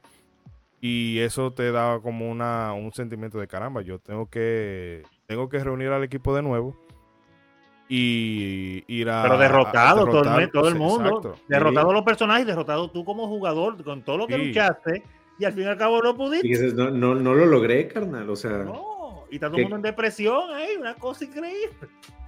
Y hay una Wow. cosa que yo le critico al Final Fantasy, que yo siento que explica muy mal cosas que deberían de... Cosas que... eh, o sea, que merecían estar mejor explicadas. Porque, por ejemplo, lo de Kefka, que tú Ajá. descubres que Kefka fue un experimento, o sea, fue el primero que se hizo, eh, al que se le hizo esta intento. infusión de, sí, de, de meterle Magia, y este, o sea, de infundir, de in- bueno, de infusionarle magia eh, extraída de los Esper a un humano y eso le... Alguien te lo dice en un bar, ¿ah? Ah, sí, que Kefka fue el primer experimento del Dr. Sí, pero que como esa, ese proceso no estaba refinado, se le rompió la psiquis y esa es toda la información que te dan de Kefka y es un random que te la da por ahí. Uno que anda por ahí. y lo El clásico otro tipo que tiene su vaso de cerveza y bueno, te voy a se- contar tal cosa. es como Tyrion Lannister, yo bebo y sé cosas. Bebo y sé cosas. Ajá, exacto. Y lo otro es lo de las tres, lo de las tres, los tres dioses. Ah, sí. Que eso te lo dicen en un momento así como, ah, bueno, sí, mira, estas son las representaciones de tres estatuas que se están matando. Y, nada, sí, están, y, o sea, causaron caos en el mundo y están, se volvieron estatuas para terminar la guerra y no se debe perturbar. Pero todo eso tiene una, una historia detrás. Bueno, Ajá. Eh, brevemente, el tema es que esas estatuas, eh, antes es- o sea, existía el mundo, ellas surgieron, empezaron a pelear y entonces ellas lo que usaban era a los Esper como proxy. Y entonces ya cuando empieza la, eh, la guerra entre humanos y Esper, pues entonces... no, en un momento ellas deciden, mira, ya hemos causado demasiada ruina, vamos a volvernos piedra, vamos a ponernos en una posición en que el- poder de uno anule el del otro y así Mm. se mantiene el triángulo. Entonces se quedan los Esper, pero luego ya los Esper y los humanos entran en conflicto y ahí es que se da la, la guerra de los Magi. Entonces, eh, cositas así que yo entiendo que debieron de estar mejor explicadas. eh, fue como muy Sí, por algo muy o, casual, tú lo, sí. o tú lo o tú lo descubres de forma muy casual que ese que eso Y sí con buena memoria, de acordarte de todos esos detalles que te van soltando de vez en cuando. exacto eh, que en ese sentido eh, también yo entiendo que se puede entender como que ellos eh, confiaban en que, en que el jugador le pusiera atención a las cosas Sí. El jugador japonés de la época. sí, Pues sí. tú hablas con todo el mundo y vale todo y- Acuérdese que todavía estaba el estilo muy japonés. Sí, exacto. Después fue que lo han ido aflojando con los años, pero los japoneses tenían su forma. Por eso nos trajeron Mystic Quest para este lado. Pero, mire, si ustedes quieren aprender a jugar RP, jueguen con ese. Tengan. ¿Quieren uno fácil y sencillo? Cojan. Sí. RP, Final Fantasy para niños, para bebés. Ahí está. Mm. Sí. Pero, pero no, no, no, fuerte, fuerte. Eh, mira, y ahora pensando, y hemos discutido parte de los muchos temas que, que trata este juego. Y una de las cosas que a mí siempre me chocó como fanático de este juego y con todo lo que siempre se ha discutido de cuál es el mejor Final Fantasy, mucha gente fanático de este, del 7, claro está, el más famoso de todo. El 10 tiene una fanaticada increíble. El 9 tiene una gente, la gente con una ñoñería maravillosamente increíble y un amor brutal. Eh, y a muchos de ellos pues le han hecho remaster, remake, como lo están haciendo al 7 y esas cosas. Y yo siempre dije que con el, el- apartado artístico y el carisma, que es una de las cosas que, que- que en este Final Fantasy creo que le gana a todos los otros Final Fantasy, el carisma que tienen todos y cada uno de los personajes con los que tú juegas y, la- y las historias que tienen, yo siempre he dicho que se prestaría bien para hacerle un, re- un remake Claro, sí. pero precisamente, precisamente, y eso que, la- que un de- el dato claro está, mencionar que la versión que jugamos de Final Fantasy VI eh, o Final Fantasy 3 de este lado del mundo, como siempre, tuvo muchísimas cosas medio recortaditas en cuanto a terminología, en cuanto Sí. a detalles de la historia y palabras, porque los japoneses son un poquito más fuertes a la hora de hablar de cosas que tienen que ver con muerte, con insinuaciones sexuales y esas cosas. Y, y aún así, mire cómo estamos hablando de automorición en la versión norteamericana. Hmm. Eh, y cuando Terra cuidaba a los huérfanos, hay muchas cosas ahí que se hablan. Eh, y yo creo que es una de las cosas que quizás ha impedido y seguirá impidiendo, y más en el mundo que vivimos ahora tan ñoño, Sí, que este juego le hagan un remake como debe ser. que lo revivan. Sí, porque si ya de por sí es fuerte verlo así en Sprite, imagínate con, con gráficas de, de PlayStation Sí, ya en 5 full motion eso. video. Sí, Sí, no, mira, me sorprende que no le hayan hecho un remake a este juego, porque si bien es cierto que Final Fantasy VII, el que más mencionan, yo siempre he escuchado cosas que se la daba bastante al 6. De hecho, Como, di- como dice Ronzo, es el que más se vida. presta para hacerle algo así. De bien hecho- visual, bien impactante. Claro, ¿no? un Eh, potencial increíble. no recuerdo si fue Kitase que estaba hablando en una entrevista que él dijo que hay un que hay muchos empleados de, de Square, de, de Square Ajá. que están pidiendo un remake de Final Fantasy VI, pero que ya Sí, eso es, esas son la gente de arriba lo, lo que lo aprueban. Sí, claro. Y claro. breve, eh. Que no quería dejar de mencionar, ahora que usted habló del tema de, de las traducciones y la Ah, localización, claro. que esta traducción, o sea, la traducción de- del juego, la primera, porque ya luego para la versión Sí. de Advance y posteriores se han Se arreglaron. trabajado. Pero originalmente quien tradujo el, el Final Fantasy VI, cuando era el 3, fue Ted Woosley, que él era también el Ah, que ah. Traducía muchos juegos de, de En Square. esa época. Y la gente le cae mucho encima a él por las traducciones que utilizan, pero hay que entender algo. A este señor se le entregaba, mira, tú tienes 30 Para ayer, días compadre. Para ayer. para traducir eso. Y entonces él lo hacía, ta, ta, ta, ta, ta, ta, ta, el espacio no me da. Y ahora qué hago? Déjame. Ta, ta, ta, ta, ta, ta, ta, ta, ta, ta, ta, ta, ta, ta. Sigue dejando sin espacio. Sí. El tigre, en un espacio de 30 días, él hizo esa traducción tres veces.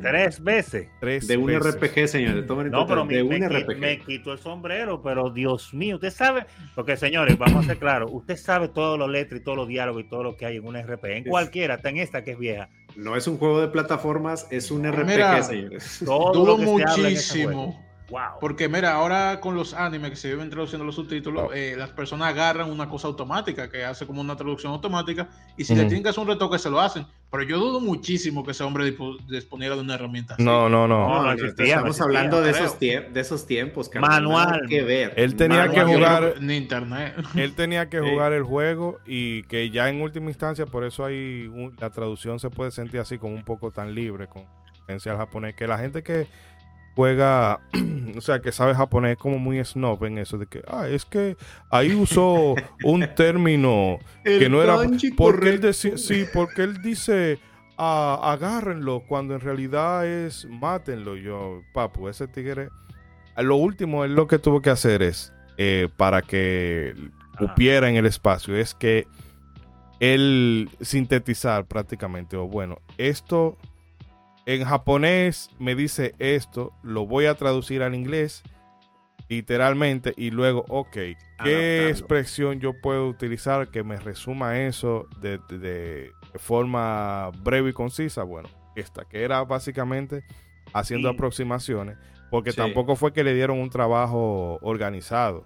Y no solamente eso, nada más para agregarle ese dato mismo que usted dice, no solamente traducirlo y sintetizarlo y esas cosas, sino que adicional a eso, se apelar al público de la época Sí, y que fuera acorde con los reglamentos de Nintendo, de, de- de Ándale, cosas que no, le gustaba- que no le gustaban.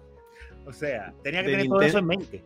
Sí, no, y de Nintendo de América de ese tiempo, carnal. De ese que tiempo. Si, si ahorita creen que Nintendo es. No, ahorita Nintendo es súper alivianado. bro. Ahí andas viendo en la eShop juegos de hentai y no sé qué tanta no hay cosa. problema. Hmm. Nintendo en los noventas, carnal. Ahí sí, fájate, pero bien. Se cuidaba mucho. Sí, no, no. Oye, que, Y que no, ahorita- y esa cruz ahí, no, no, mira, mijo, tú vas a agarrar y todo lo que aparezca, todas esas cruces que salen en el juego, me la va a quitar. sí, Pero que tenemos que programar todo. Ah, bueno. Problema Eso tuyo. tú Para ayer, carnal, sí. Qué- qué bueno mátelos que- a todos. No, mátelos no, no diga eso, suena feo. que ahorita que mencionas, qué bueno que mencionas ese detalle de Ted Woosley, este, precisamente hay un este, artículo que les recomiendo mucho, eh, está en la página Legends of Localization, así se llama la página, y es un artículo eh, escrito por, por Clyde Mandelin. Ahí les voy a dejar el dato en, los comentarios de YouTube, ahí para los que nos esperen en YouTube o como quiera, ahí, ahí lo voy a poner. Este, entonces, en este artículo que Clyde Mandelin escribe, precisamente le dedica todo ese artículo a la traducción o a las diferentes traducciones de Final Fantasy VI, desde la hecha por eh, Ted Woosley hasta este, la que se hizo en Game Boy Advance, este, la que se hizo después para PlayStation. Hay una, eh, hay una traducción hecha por fans. Inclusive dicen que hay una traducción hecha con Google Translator. Oh my God. Oh ya te imaginarás. Pero lo chido es que, o sea, él, aparte de, de tener esta clase de datos como el que mencionaba Ishidori, que tuvo que hacer la traducción tres veces, etcétera, etcétera, él eh, te va poniendo como que las diferentes, los diferentes detalles o eh, malas interpretaciones o inclusive errores que tuvo la versión de, las diferentes versiones, como la de Super Nintendo, de mira, aquí este, lo que originalmente se tenía que decir era esto, y lo que se tuvo que decir en Super Nintendo terminó siendo esto. Entonces, de verdad les recomiendo muchísimo ese artículo, no tiene desperdicio, de verdad, chequenlo, ahí se los voy a, ahí les voy a dejar el, detalle, pero sí, sí, les recomiendo muchos pues yo no, no conocía esa página, gracias. Eso va a estar guardado en favoritos ahora y ese artículo me lo tengo yo que leer en un ratito. Sí, señor. Ay, ay, ay, ay, Diga. Bueno, eh, que no sé si usted quiera resaltar algún momento puntual o algún personaje en concreto del juego antes de que vayamos cerrando. Pues, bueno, bueno. Solo para, para, para ah, llover un poco más en lo mojado, pero mencionar algo más, eh, ya se ha dicho, todos los personajes en este juego pues tienen historia que lo hacen notarse como protagonista. Como usted mencionó al principio de este podcast, eh, siempre se discutía mucho en esos tiempos quién eran los protagonistas o el protagonista del juego. Recuerdo que eso lo discutíamos nosotros entre los amigos, pero también en otros foros, en otros clubes se discutía. Y aunque como usted menciona claramente, las columnas vertebrales de la historia del juego son principalmente Celes y Terra por lo que influyen en, la forma en que tú juegas con ellos y te mantienen en tu, en tu party, en tu grupo, en varias partes del juego pues cada personaje tiene una historia que va más allá de simple, como pasa en muchos juegos, te ponen un poco de historia de un personaje para tener una excusa para meterlo en tu equipo. Y aquí no sucede así, aquí los personajes tienen su historia, claro está, por la cual llegan a tu grupo y por lo cual tú los conoces, y esa historia continúa y muchas veces tienes hasta que hacer cosas extras adicionales para ver el final de esa historia de esos personajes y en qué quedó. Y, siempre me chocó eh, resaltar, bueno, todos los personajes también, la decía muy famosa, la de Shadow, que mucha gente termina a veces sin conocerlo porque no lo esperan. Esperen a Shadow, esperen a Shadow, por favor. El tiempo, porque el asunto es que no es de que, un minuto, es que ya cuando queden como cinco segundos y la gente se desespera, pero dejen, dejen espérenlo. Ah, tú ves, yo conocía esa, esa parte del juego, de, pero, que tú puedes esperar o no a ese personaje precisamente en un episodio del Templo del Tiempo que contaban eso, de que hay mucha gente que se pierde ese personaje porque se va antes de, los segundos. Bueno, la primera, la primera vez yo lo dejé morir brutalmente. Pero... Yo también, yo lo dejé, yo dije, no, yo no. yo que sé quién que viene ahí. Dije, esta vez se explota. Un, saludo a, un saludo a Master Kira del Templo del Tiempo. Ah, sí, sí. Pero yo lo dejé y dije, bueno, seguro me lo da más para adelante, más para adelante. Usted lo dejó morir. allá. Intercepto el mejor perro. Pero una oye, sí, sí. porque a mí me tripea el, el, el, efecto de sonido, porque suena el king cuando hace eh, cuando hace el counter. Y después cuando hace wow, wow, baf, baf. Interceptor. No, nada más el resaltar, claro está, eh, dos cosas. Eh, primero, el personaje de Gau, que dentro del juego siempre lo recuerdo intensamente por el asunto de que es un personaje, un niño criado en, en los salvajes, habla, Mowgli. como un cavernícola. Mowgli. Y está, como un tonto. Y tú lo ves hasta chistoso, eh, siempre relajando, durmiendo donde sea, y lo usan pues, para relajar. Sin embargo, dentro de la historia de él, lo poco que tú puedes descubrir aquí allá en detallitos y cuando tú juegas ciertas partes, creo que encuentras, no recuerdo si parte de su familia. Al papá. Al papá, el papá, que hace mucho que no lo juego. Y, y cosas, o sea, es una historia para, el poco texto que tiene, relativamente profunda, un personaje que supuestamente es un niñito, jovencito y tanto que ayuda a uno al party. Esa cosa, que los personajes son muy buenos en este juego. Hasta Moki, Umaro, que a la gente no le gusta, a mí me cae bien hasta Umaro. Y Gogo es el único que no tiene historia, yo creo, ahí debieron de ponerle tan bueno. Pero es que Gogo es un misterio. Así que está bien. Eh, y lo segundo que quería decir, que se me, se me iba a olvidar, es que en este juego tengo entendido que fue donde se introdujeron lo que después se convertirían como en los limited break y todas esas cosas extrañas Sí. que tienen Sí. otro nombre. Pero que aquí no tenían nombre, ni tú sabías cuándo realmente iban a salir, sino que era un ataque de desesperación, así, principalmente cuando los personajes estaban, estaban con poca vida y te podían salir así de sorpresa y ¡prá! mataron a todo el mundo. Y tú, wow, ¿y qué fue? Pero se regó Edgar, se regó Sabine. Y Dios Sí. mío, ¿y qué fue? Lo mató a todos. Y tú, loco, por volver a hacer ese ataque y no encontrabas cómo, porque tú no lo controlas eso. Eso lo hacen y ya. Y ya en la 7, en Final Fantasy 7, entonces ya lo pusieron propiamente como los Limited Breaks, Limit Breaks, Oh. y tú veías una barra que se llenaba y todo.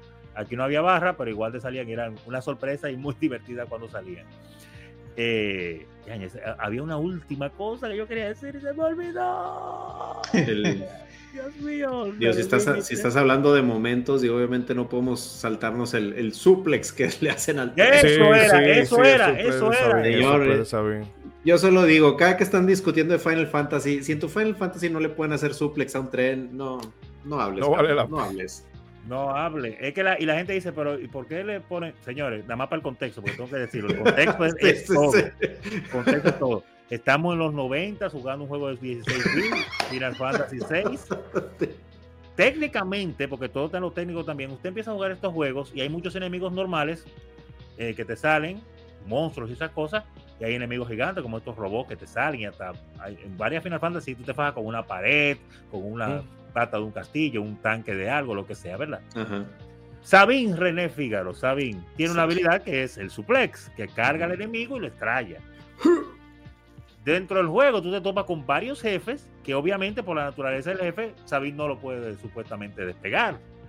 Y por eso es que la gran sorpresa, señores, por eso es que todo el mundo lo menciona, la gran sorpresa, usted se faja con un tren en movimiento, un tren maldito. Te va persiguiendo.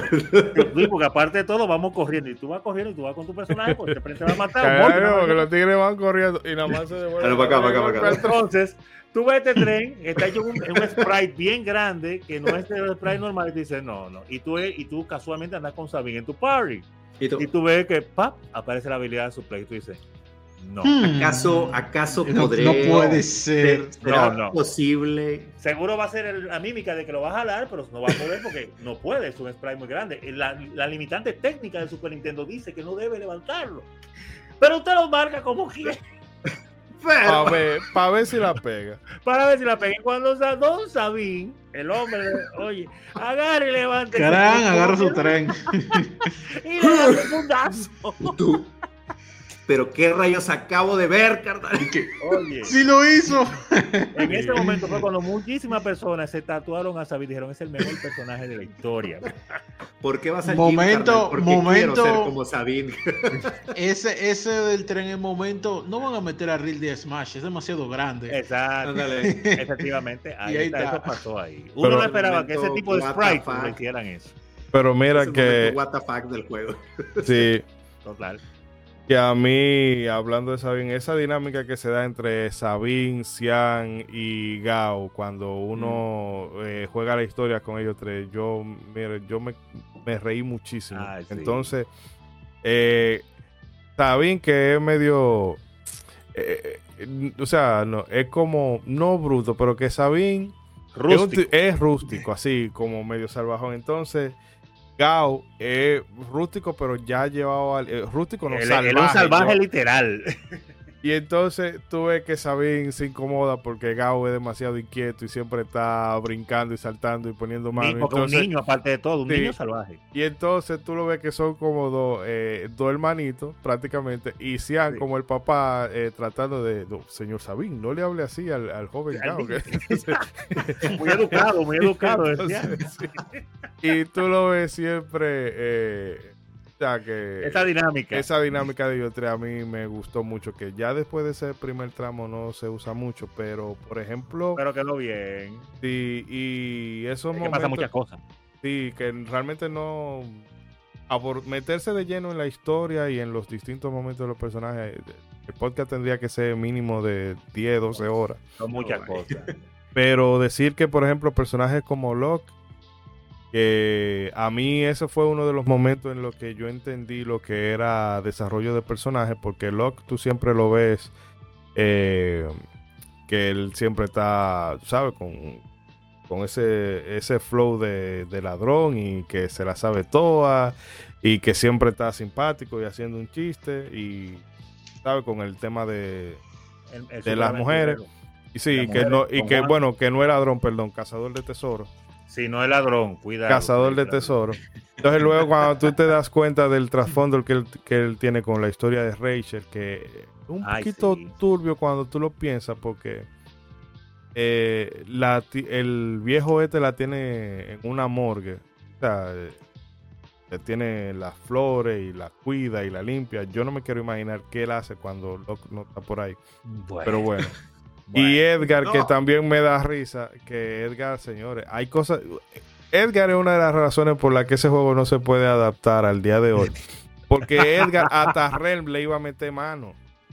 que una, que- que una tiguerita. ¿Cuántos años tú tienes? Diez.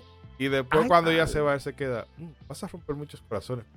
Yo, Edgar, por favor. Edgar, por Wow. favor. No, por Pero, favor. pero estoy hablando a futuro, tranquilos. No, no me haga eso. el, el, el momento, mira ese potencial. No. Onichan, no. Onichan. Pero bueno. Y esa es la versión, y esa es la versión limpia del juego. Bonicha, queremos hablar contigo. Pero de verdad que sí. Y, y no, y el trasfondo de César cuando tú vas a buscar la, la segunda nave. En fin, que ese juego sí. está lleno de, de me momentazos, de verdad. Que, sí, sí. De verdad que este es un juego que al quien no, no, le, no le haya dado el chance, que por favor se lo trate de gozárselo. Y con el Pixel Remaster es bastante accesible. Bastante que accesible. se le pueden poner. No hagan como yo, Ah, que sin darme cuenta de que, bueno, para no, para no ir de abuso, déjame poner la experiencia en cero. Y después voy jugando, jugando y un- llego a un sitio, eh, bueno, cuando uno va con Sabine, Ah. Gao y Stian, que va bajo el agua. A mí me estaban dando durísimo ahí abajo. Yo, pero cubo ¿por qué agua. estos tigres no están dando, o sea, no aguantan nada? Y cuando yo estoy viendo, es que yo tenía como dos horas sin ganar un level. con la experiencia pagada. Pero con Sí, el Pixel. Remaster tú le puedes poner dinero, experiencia, además, y se te hace más pasable si tú no quieres dedicarle 50 horas a ese juego. Exacto, exacto. Sí. La experiencia más llevadera, par- eh, parte de lo que. Diga. Que esta que está, eh, esta imagen, o bueno, este video, para los que nos ven en YouTube, que, que Es del Pixel viendo, Remaster. Es la del Pixel Remaster. Sí, sí, ¿verdad? sí, sí. Claro. Sí. y, y este, estoy viendo que tiene como un icono de fast forward, o sea, de aceleración. ¿Tiene Ay, este que- modo como para ir acelerados? No es que no es tanto que acelera, sino que el combate automático. Ah, ok. Y hace menos clics y todo rápido. Claro que te quita, te ahorras tiempo porque no duras tiempo mirando menús ni, ni eligiendo nada. Ajá. Así es que. Pero es más, depende, por ejemplo, en el continente flotante hay que jugar con estrategia. Porque mira cómo están los enemigos, los personajes doblados y Sí. cogiendo golpes. sí. Pero de que lo, lo mejor que tiene este juego precisamente es eso, que recientemente se tiró esa compilación del Pixel Remaster, están ahí.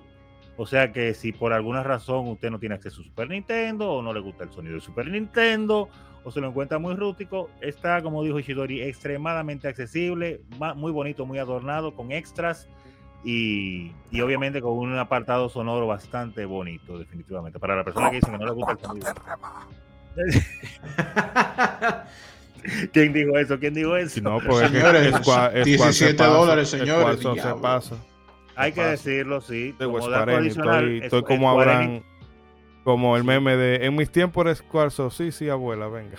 Sí, sí, Venga a dormir. Sí, no, yo, yo, se lo, yo se lo comenté a Isidori. Yo fui a, a comprarme un jueguito pensando que cuesta 7 dólares, 5 dólares. 7 Y yo, dólares. y yo 17, y yo, oh, ¿y qué fue? Y Es que no- 74 el pack, el pack completo. Ah, la Sí, ok. 74. Es Yo 40 pensé, no, yo van a hacer un combo más barato pues, porque va a estar todo junto. Es 40 tiene la muy grande mala maña de nunca rebajar los precios de los juegos, ni a los de celulares, Ahí se llevan bien con ni a los de Nintendo. Pero bueno, pero señores, eh, tenemos que... Para cerrar. Muy bien. muy No, bien. te iba a decir algo, Ronzo. No, no, no, no, no, por ahora, por ahora creo que, déjelo ahí, porque me acuerdo de algo más y duramos dos horas más hablando. Estoy pensando ahora mismo que se me puede quedar, pero déjelo ahí. Bueno, en ese caso, llegamos al final del episodio de hoy, pero como siempre chicos, eh, Bragg, te doy el turno a ti para que despidas. Bueno, decir que fue muy, muy amena la conversación, a pesar de que yo como tal no, no lo jugué. También César hizo su tarea. Muchos datos interesantes aquí y también entender la perspectiva de ya Ishidori y Ronzo, que, que sí se lo pasaron y les encanta bastante el juego, evidentemente. Eh, es un juego que no sé si lo llega a pasar algún día, lo estoy intentando ahora mismo, ya que andamos el podcast, ya veremos. Pero sin duda alguna la historia y los personajes se ven bastante carismáticos, por lo que yo he aprendido también, me, parece que así es. A lo mejor le hacen un remake, que, por ahí ya se escuchó un rumor de que al menos los desarrolladores están interesados, varios de ellos.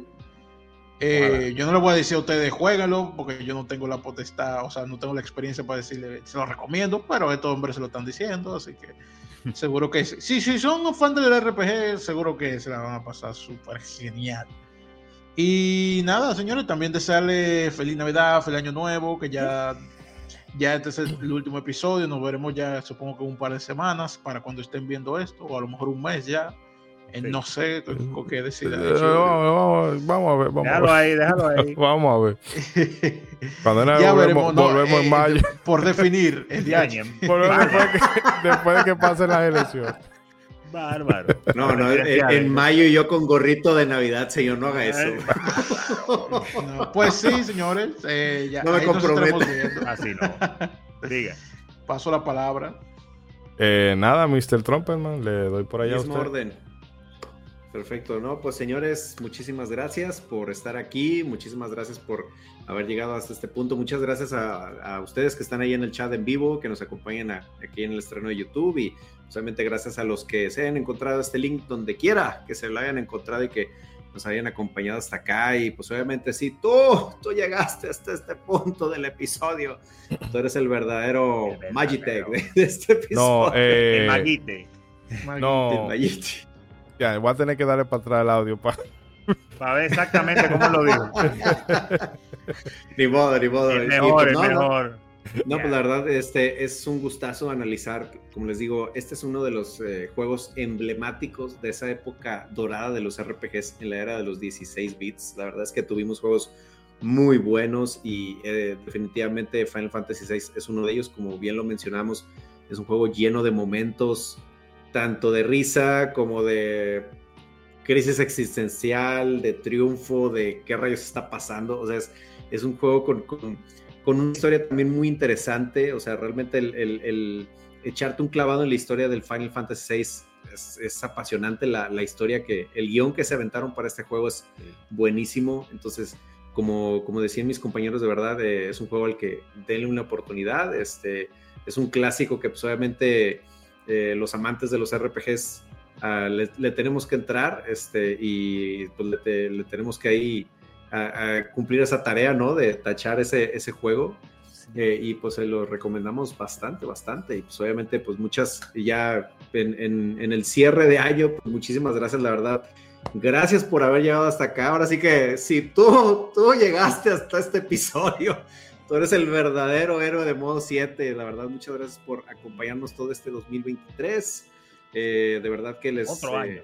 Sí, otro año. De verdad, no, no hay cómo agradecerles el que estén acá eh, en YouTube, en las diferentes plataformas de audio, que nos den sus comentarios en las redes, este, que ahí nos, nos nos hagan correcciones o nos feliciten. Cualquier comentario de verdad se los agradecemos muchísimo. Un cafecito. Un, cafecito ahí por ahí, como no. Y obviamente esperamos, esperamos contar con su valiosísimo, valiosísima presencia y su valiosísimo apoyo este próximo año. De verdad, este, pues nada más deseamos que pasen felices fiestas, que pasen una feliz Navidad, que pasen un feliz año nuevo, que todos sus propósitos se cumplan y pues obviamente ahí que, que festejen bien, que festejen ahí, este, pasándosela bien, pero pero sin excederse, pues, hmm. obviamente.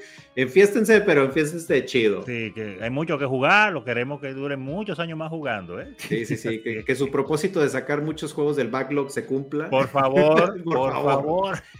Y, pues nomás ahorita que estamos hablando de Final Fantasy VI, se me había pasado el programa pasado, eh, el programa anterior, mandarle un buen saludo al, buen amigo Dani Canseco, que ahí anduvo un poquito malito porque lo, lo, Ah. lo, lo operaron, pero ya, ya, ya se anda recuperando. Entonces, esperemos que para cuando este episodio salga, ya, ya esté dado de alta de su recuperación. Entonces, un, un abrazo sea. para él, gran ¡Un fan de Final, gran fan de Final Fantasy. Entonces, hay un Ah, bueno, pues se lo, se lo dedicamos. Se lo dedicamos al programa. Un abrazo, mi hermano. Pronta recuperación, caramba.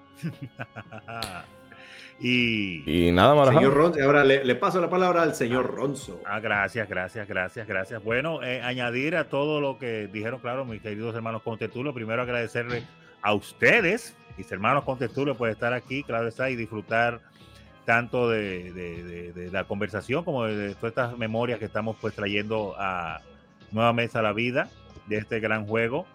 Eh, eh, recomendárselo a las personas, como usted mencionaba, aunque puedo entender para algunos que pueda ser pesado al principio, que quizás en un- una primera impresión hasta le choque, porque como mencioné, la primera impresión mía en aquellos tiempos fue de qué disparate es este.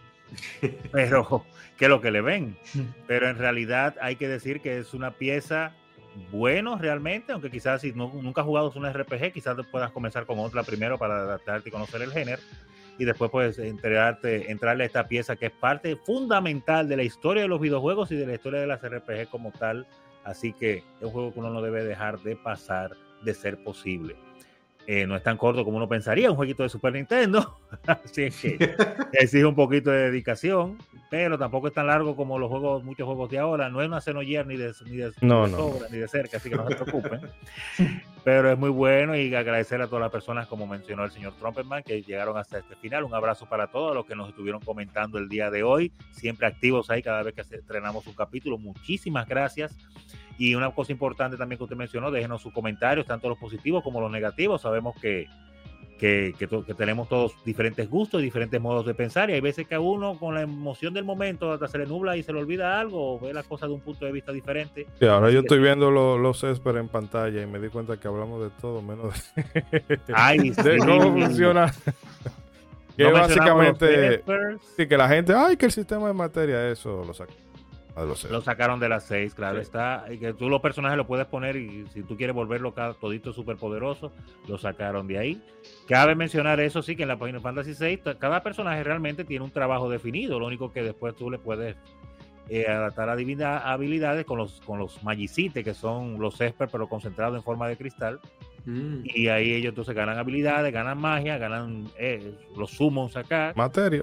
Las materias Sí. son materias, exacto, pero sacado de aquí, que luego en las 7, pues le pusieron otro nombre. Y, y nada, que es un, es, un, es un gran juego, definitivamente. Y principalmente la música es increíble. Y ya para cerrar, que estoy hablando demasiado, gracias a todas las personas que tuvieron otro año más con nosotros acá, tanto los nuevos que nos están escuchando, pero los que tuvieron otro año más, este 2023. Gran año, muchas emociones, muchas cosas que uno las hizo como quería y otras que tuvimos que sacar programas que dijimos, este no iba, pero hay que meterlo y lo gozamos todos.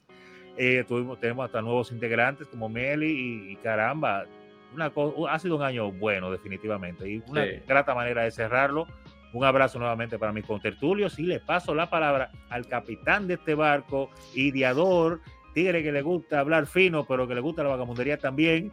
Y, Mm, mm. y mi hermano Isidori, señor Isidori. Eh, no, antes que antes de cerrar, que no se me olvide, de, de- aparte de al amigo Dani Canseco, también quiero dedicarle el programa a Yuna que quería Ay, estar sí, en el episodio de hoy. pero cayó. Cayó. Ya imagínate. Sí, Señores, yo está- estaba hablando en el día, estaba hablando por el grupo. Ay, ay, yo quiero participar. Y esto es lo que voy a decir, y esto es lo que voy a mencionar. Estas son las preguntas que voy sí, a hacer. sí, yo lo entiendo. ¿eh? Miren, nadie se dio cuenta quizás, pero ya yo pego los ojos un par de veces. Sí, Ah, no me había esa- dado cuenta, no me había dado cuenta. esa- cuando yo le escribí ahorita, que, eh, yo dije, bueno, Se- que no me respondió, esa fue porque cayó ya. Hay que decirlo, señores. Ustedes no lo saben porque obviamente no lo ven en los episodios, pero Yuna, yo creo que es casi, casi el integrante más entusiasta que tiene y más apasionado que tiene el podcast. Pero que la pobre que no se duerme, no, no canta Sí. No, la- casi ninguno.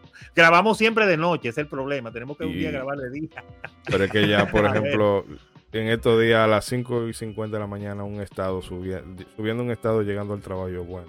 Bueno, Eh, pero nada, que Yuna se te quiere mucho y además, un abrazo. sí, que Madrita. también ella no, nos hace muy buenas relaciones públicas. Ay, sí, Eh, bastante, ¿eh? La mejor. sí. La mejor. Oh, sí. La verdad quiero agradecerle a todos, pero, eh, a compañeros, que eh, realmente esta faceta en YouTube nos ha- ha tenido sus tropiezos y sus cosas, pero ha servido para, para afinar. El año que viene por, por fuerza tenemos que hacer las cosas mejor y esperamos que queden mejor. Y también agradecer a todos y cada uno de ustedes que nos siguen, que nos escuchan, que nos ven, eh, que eh, nos interactúan con nosotros por las distintas redes sociales, el grupo de Telegram, el chat en vivo, que de verdad eh, ha hecho que la comunidad crezca. Entonces, A los que nos critican y nos dan Sí, críticas sí. constructivas también, muchas eh, gracias. todo, todo Que- se que- recibe. que ahora que porque- dices, que ahora que dices a todos los invitados que tuvimos este año, de Exacto. verdad, muchas gracias por sí. dedicar su valiosísimo tiempo y venir a, a Modo 7. Invitados que su nosotros admiramos a ellos y ellos han venido y han aceptado venir donde nosotros. Gracias de verdad. Y en ocasiones, Wow. por ejemplo, eh, a Stratos, que ese primer programa lo tuvimos que grabar yo no sé cuántas veces. Ay, y no. con, y Ese hombre tiene paciencia. Sí, y con Vic no, nos ha pasado que, bueno, También. Shovel Knight tuvimos que grabarlos dos veces. Sí. La última César no sí. pudo y con Super Metroid fue tres cuartos lo mío. Pero de verdad que, bueno, a todos los invitados, gracias. muchísimas gracias. Y a ustedes, queridos amigos, quiero desearle que pasen unas felices fiestas. Eh, lleven la cosa con mesura. El favor. mundo no se va a acabar, vienen más navidades, así que yo espero Sí, so- que... El sol solo le dio una vuelta a la tierra. Sí, no. Tampoco nos volvamos locos, ¿eh? Exacto. Silson va a salir el año que viene. Eso yo lo, lo veo, no, no, está bien. Quizás no el año que viene, pero él va a salir un día, así que. Ya claro, algún día después de Simpson- Metroid Prime 4. Simpson son los padres. Sí. Silksong, eh, Metroid Prime 4, Mario Kart 9. Se fueron, Wow. se fueron solo por leche, ellos vuelven Sí, sí. Llegarán en el 2024, bro, de esos tres juegos. Fueron a no comprar- lo sabemos. fueron La a Switch comprar 2 llegará en cigarrillos. el 2024, cabrón. Para, Sí. cigarrillo no volví. La, Sí, la Switch 2 que va a ser, eh, va a tener eh, 24 teraflops, Sí. ray tracing, 16. Ray tracing, todas las cosas. 8K nativo, en fin. ¡Wow! El- En la palma de tu mano. Si vienen del futuro, díganos si estos juegos o la Switch 2 ya salieron. en Por 2024. favor, Sí. por Cuéntenos, favor. Cuéntenos.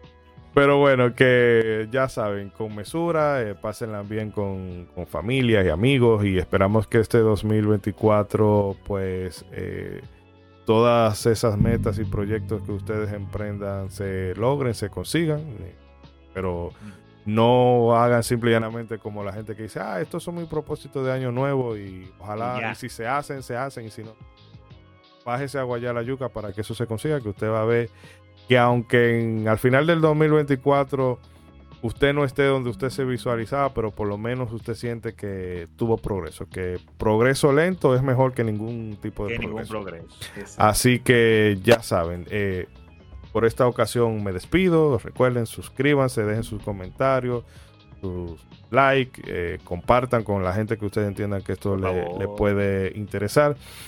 Y nada, nos estaremos viendo el 2024. Así que en estas épocas, en estas navidades y esta época del año de fin, año nuevo y demás, recuerden siempre hacer el bien y no mirar a quién. Hasta la próxima. Hasta la próxima. ¡Feliz. Navidad, amigos! Ey, Me cago en el año, viejo. Venga. Ey, Me cago en el año en el año nuevo. nuevo, pana. Me cago en el arbolito y me cago en ti. Perere, pepe, pere. Me cago en el año.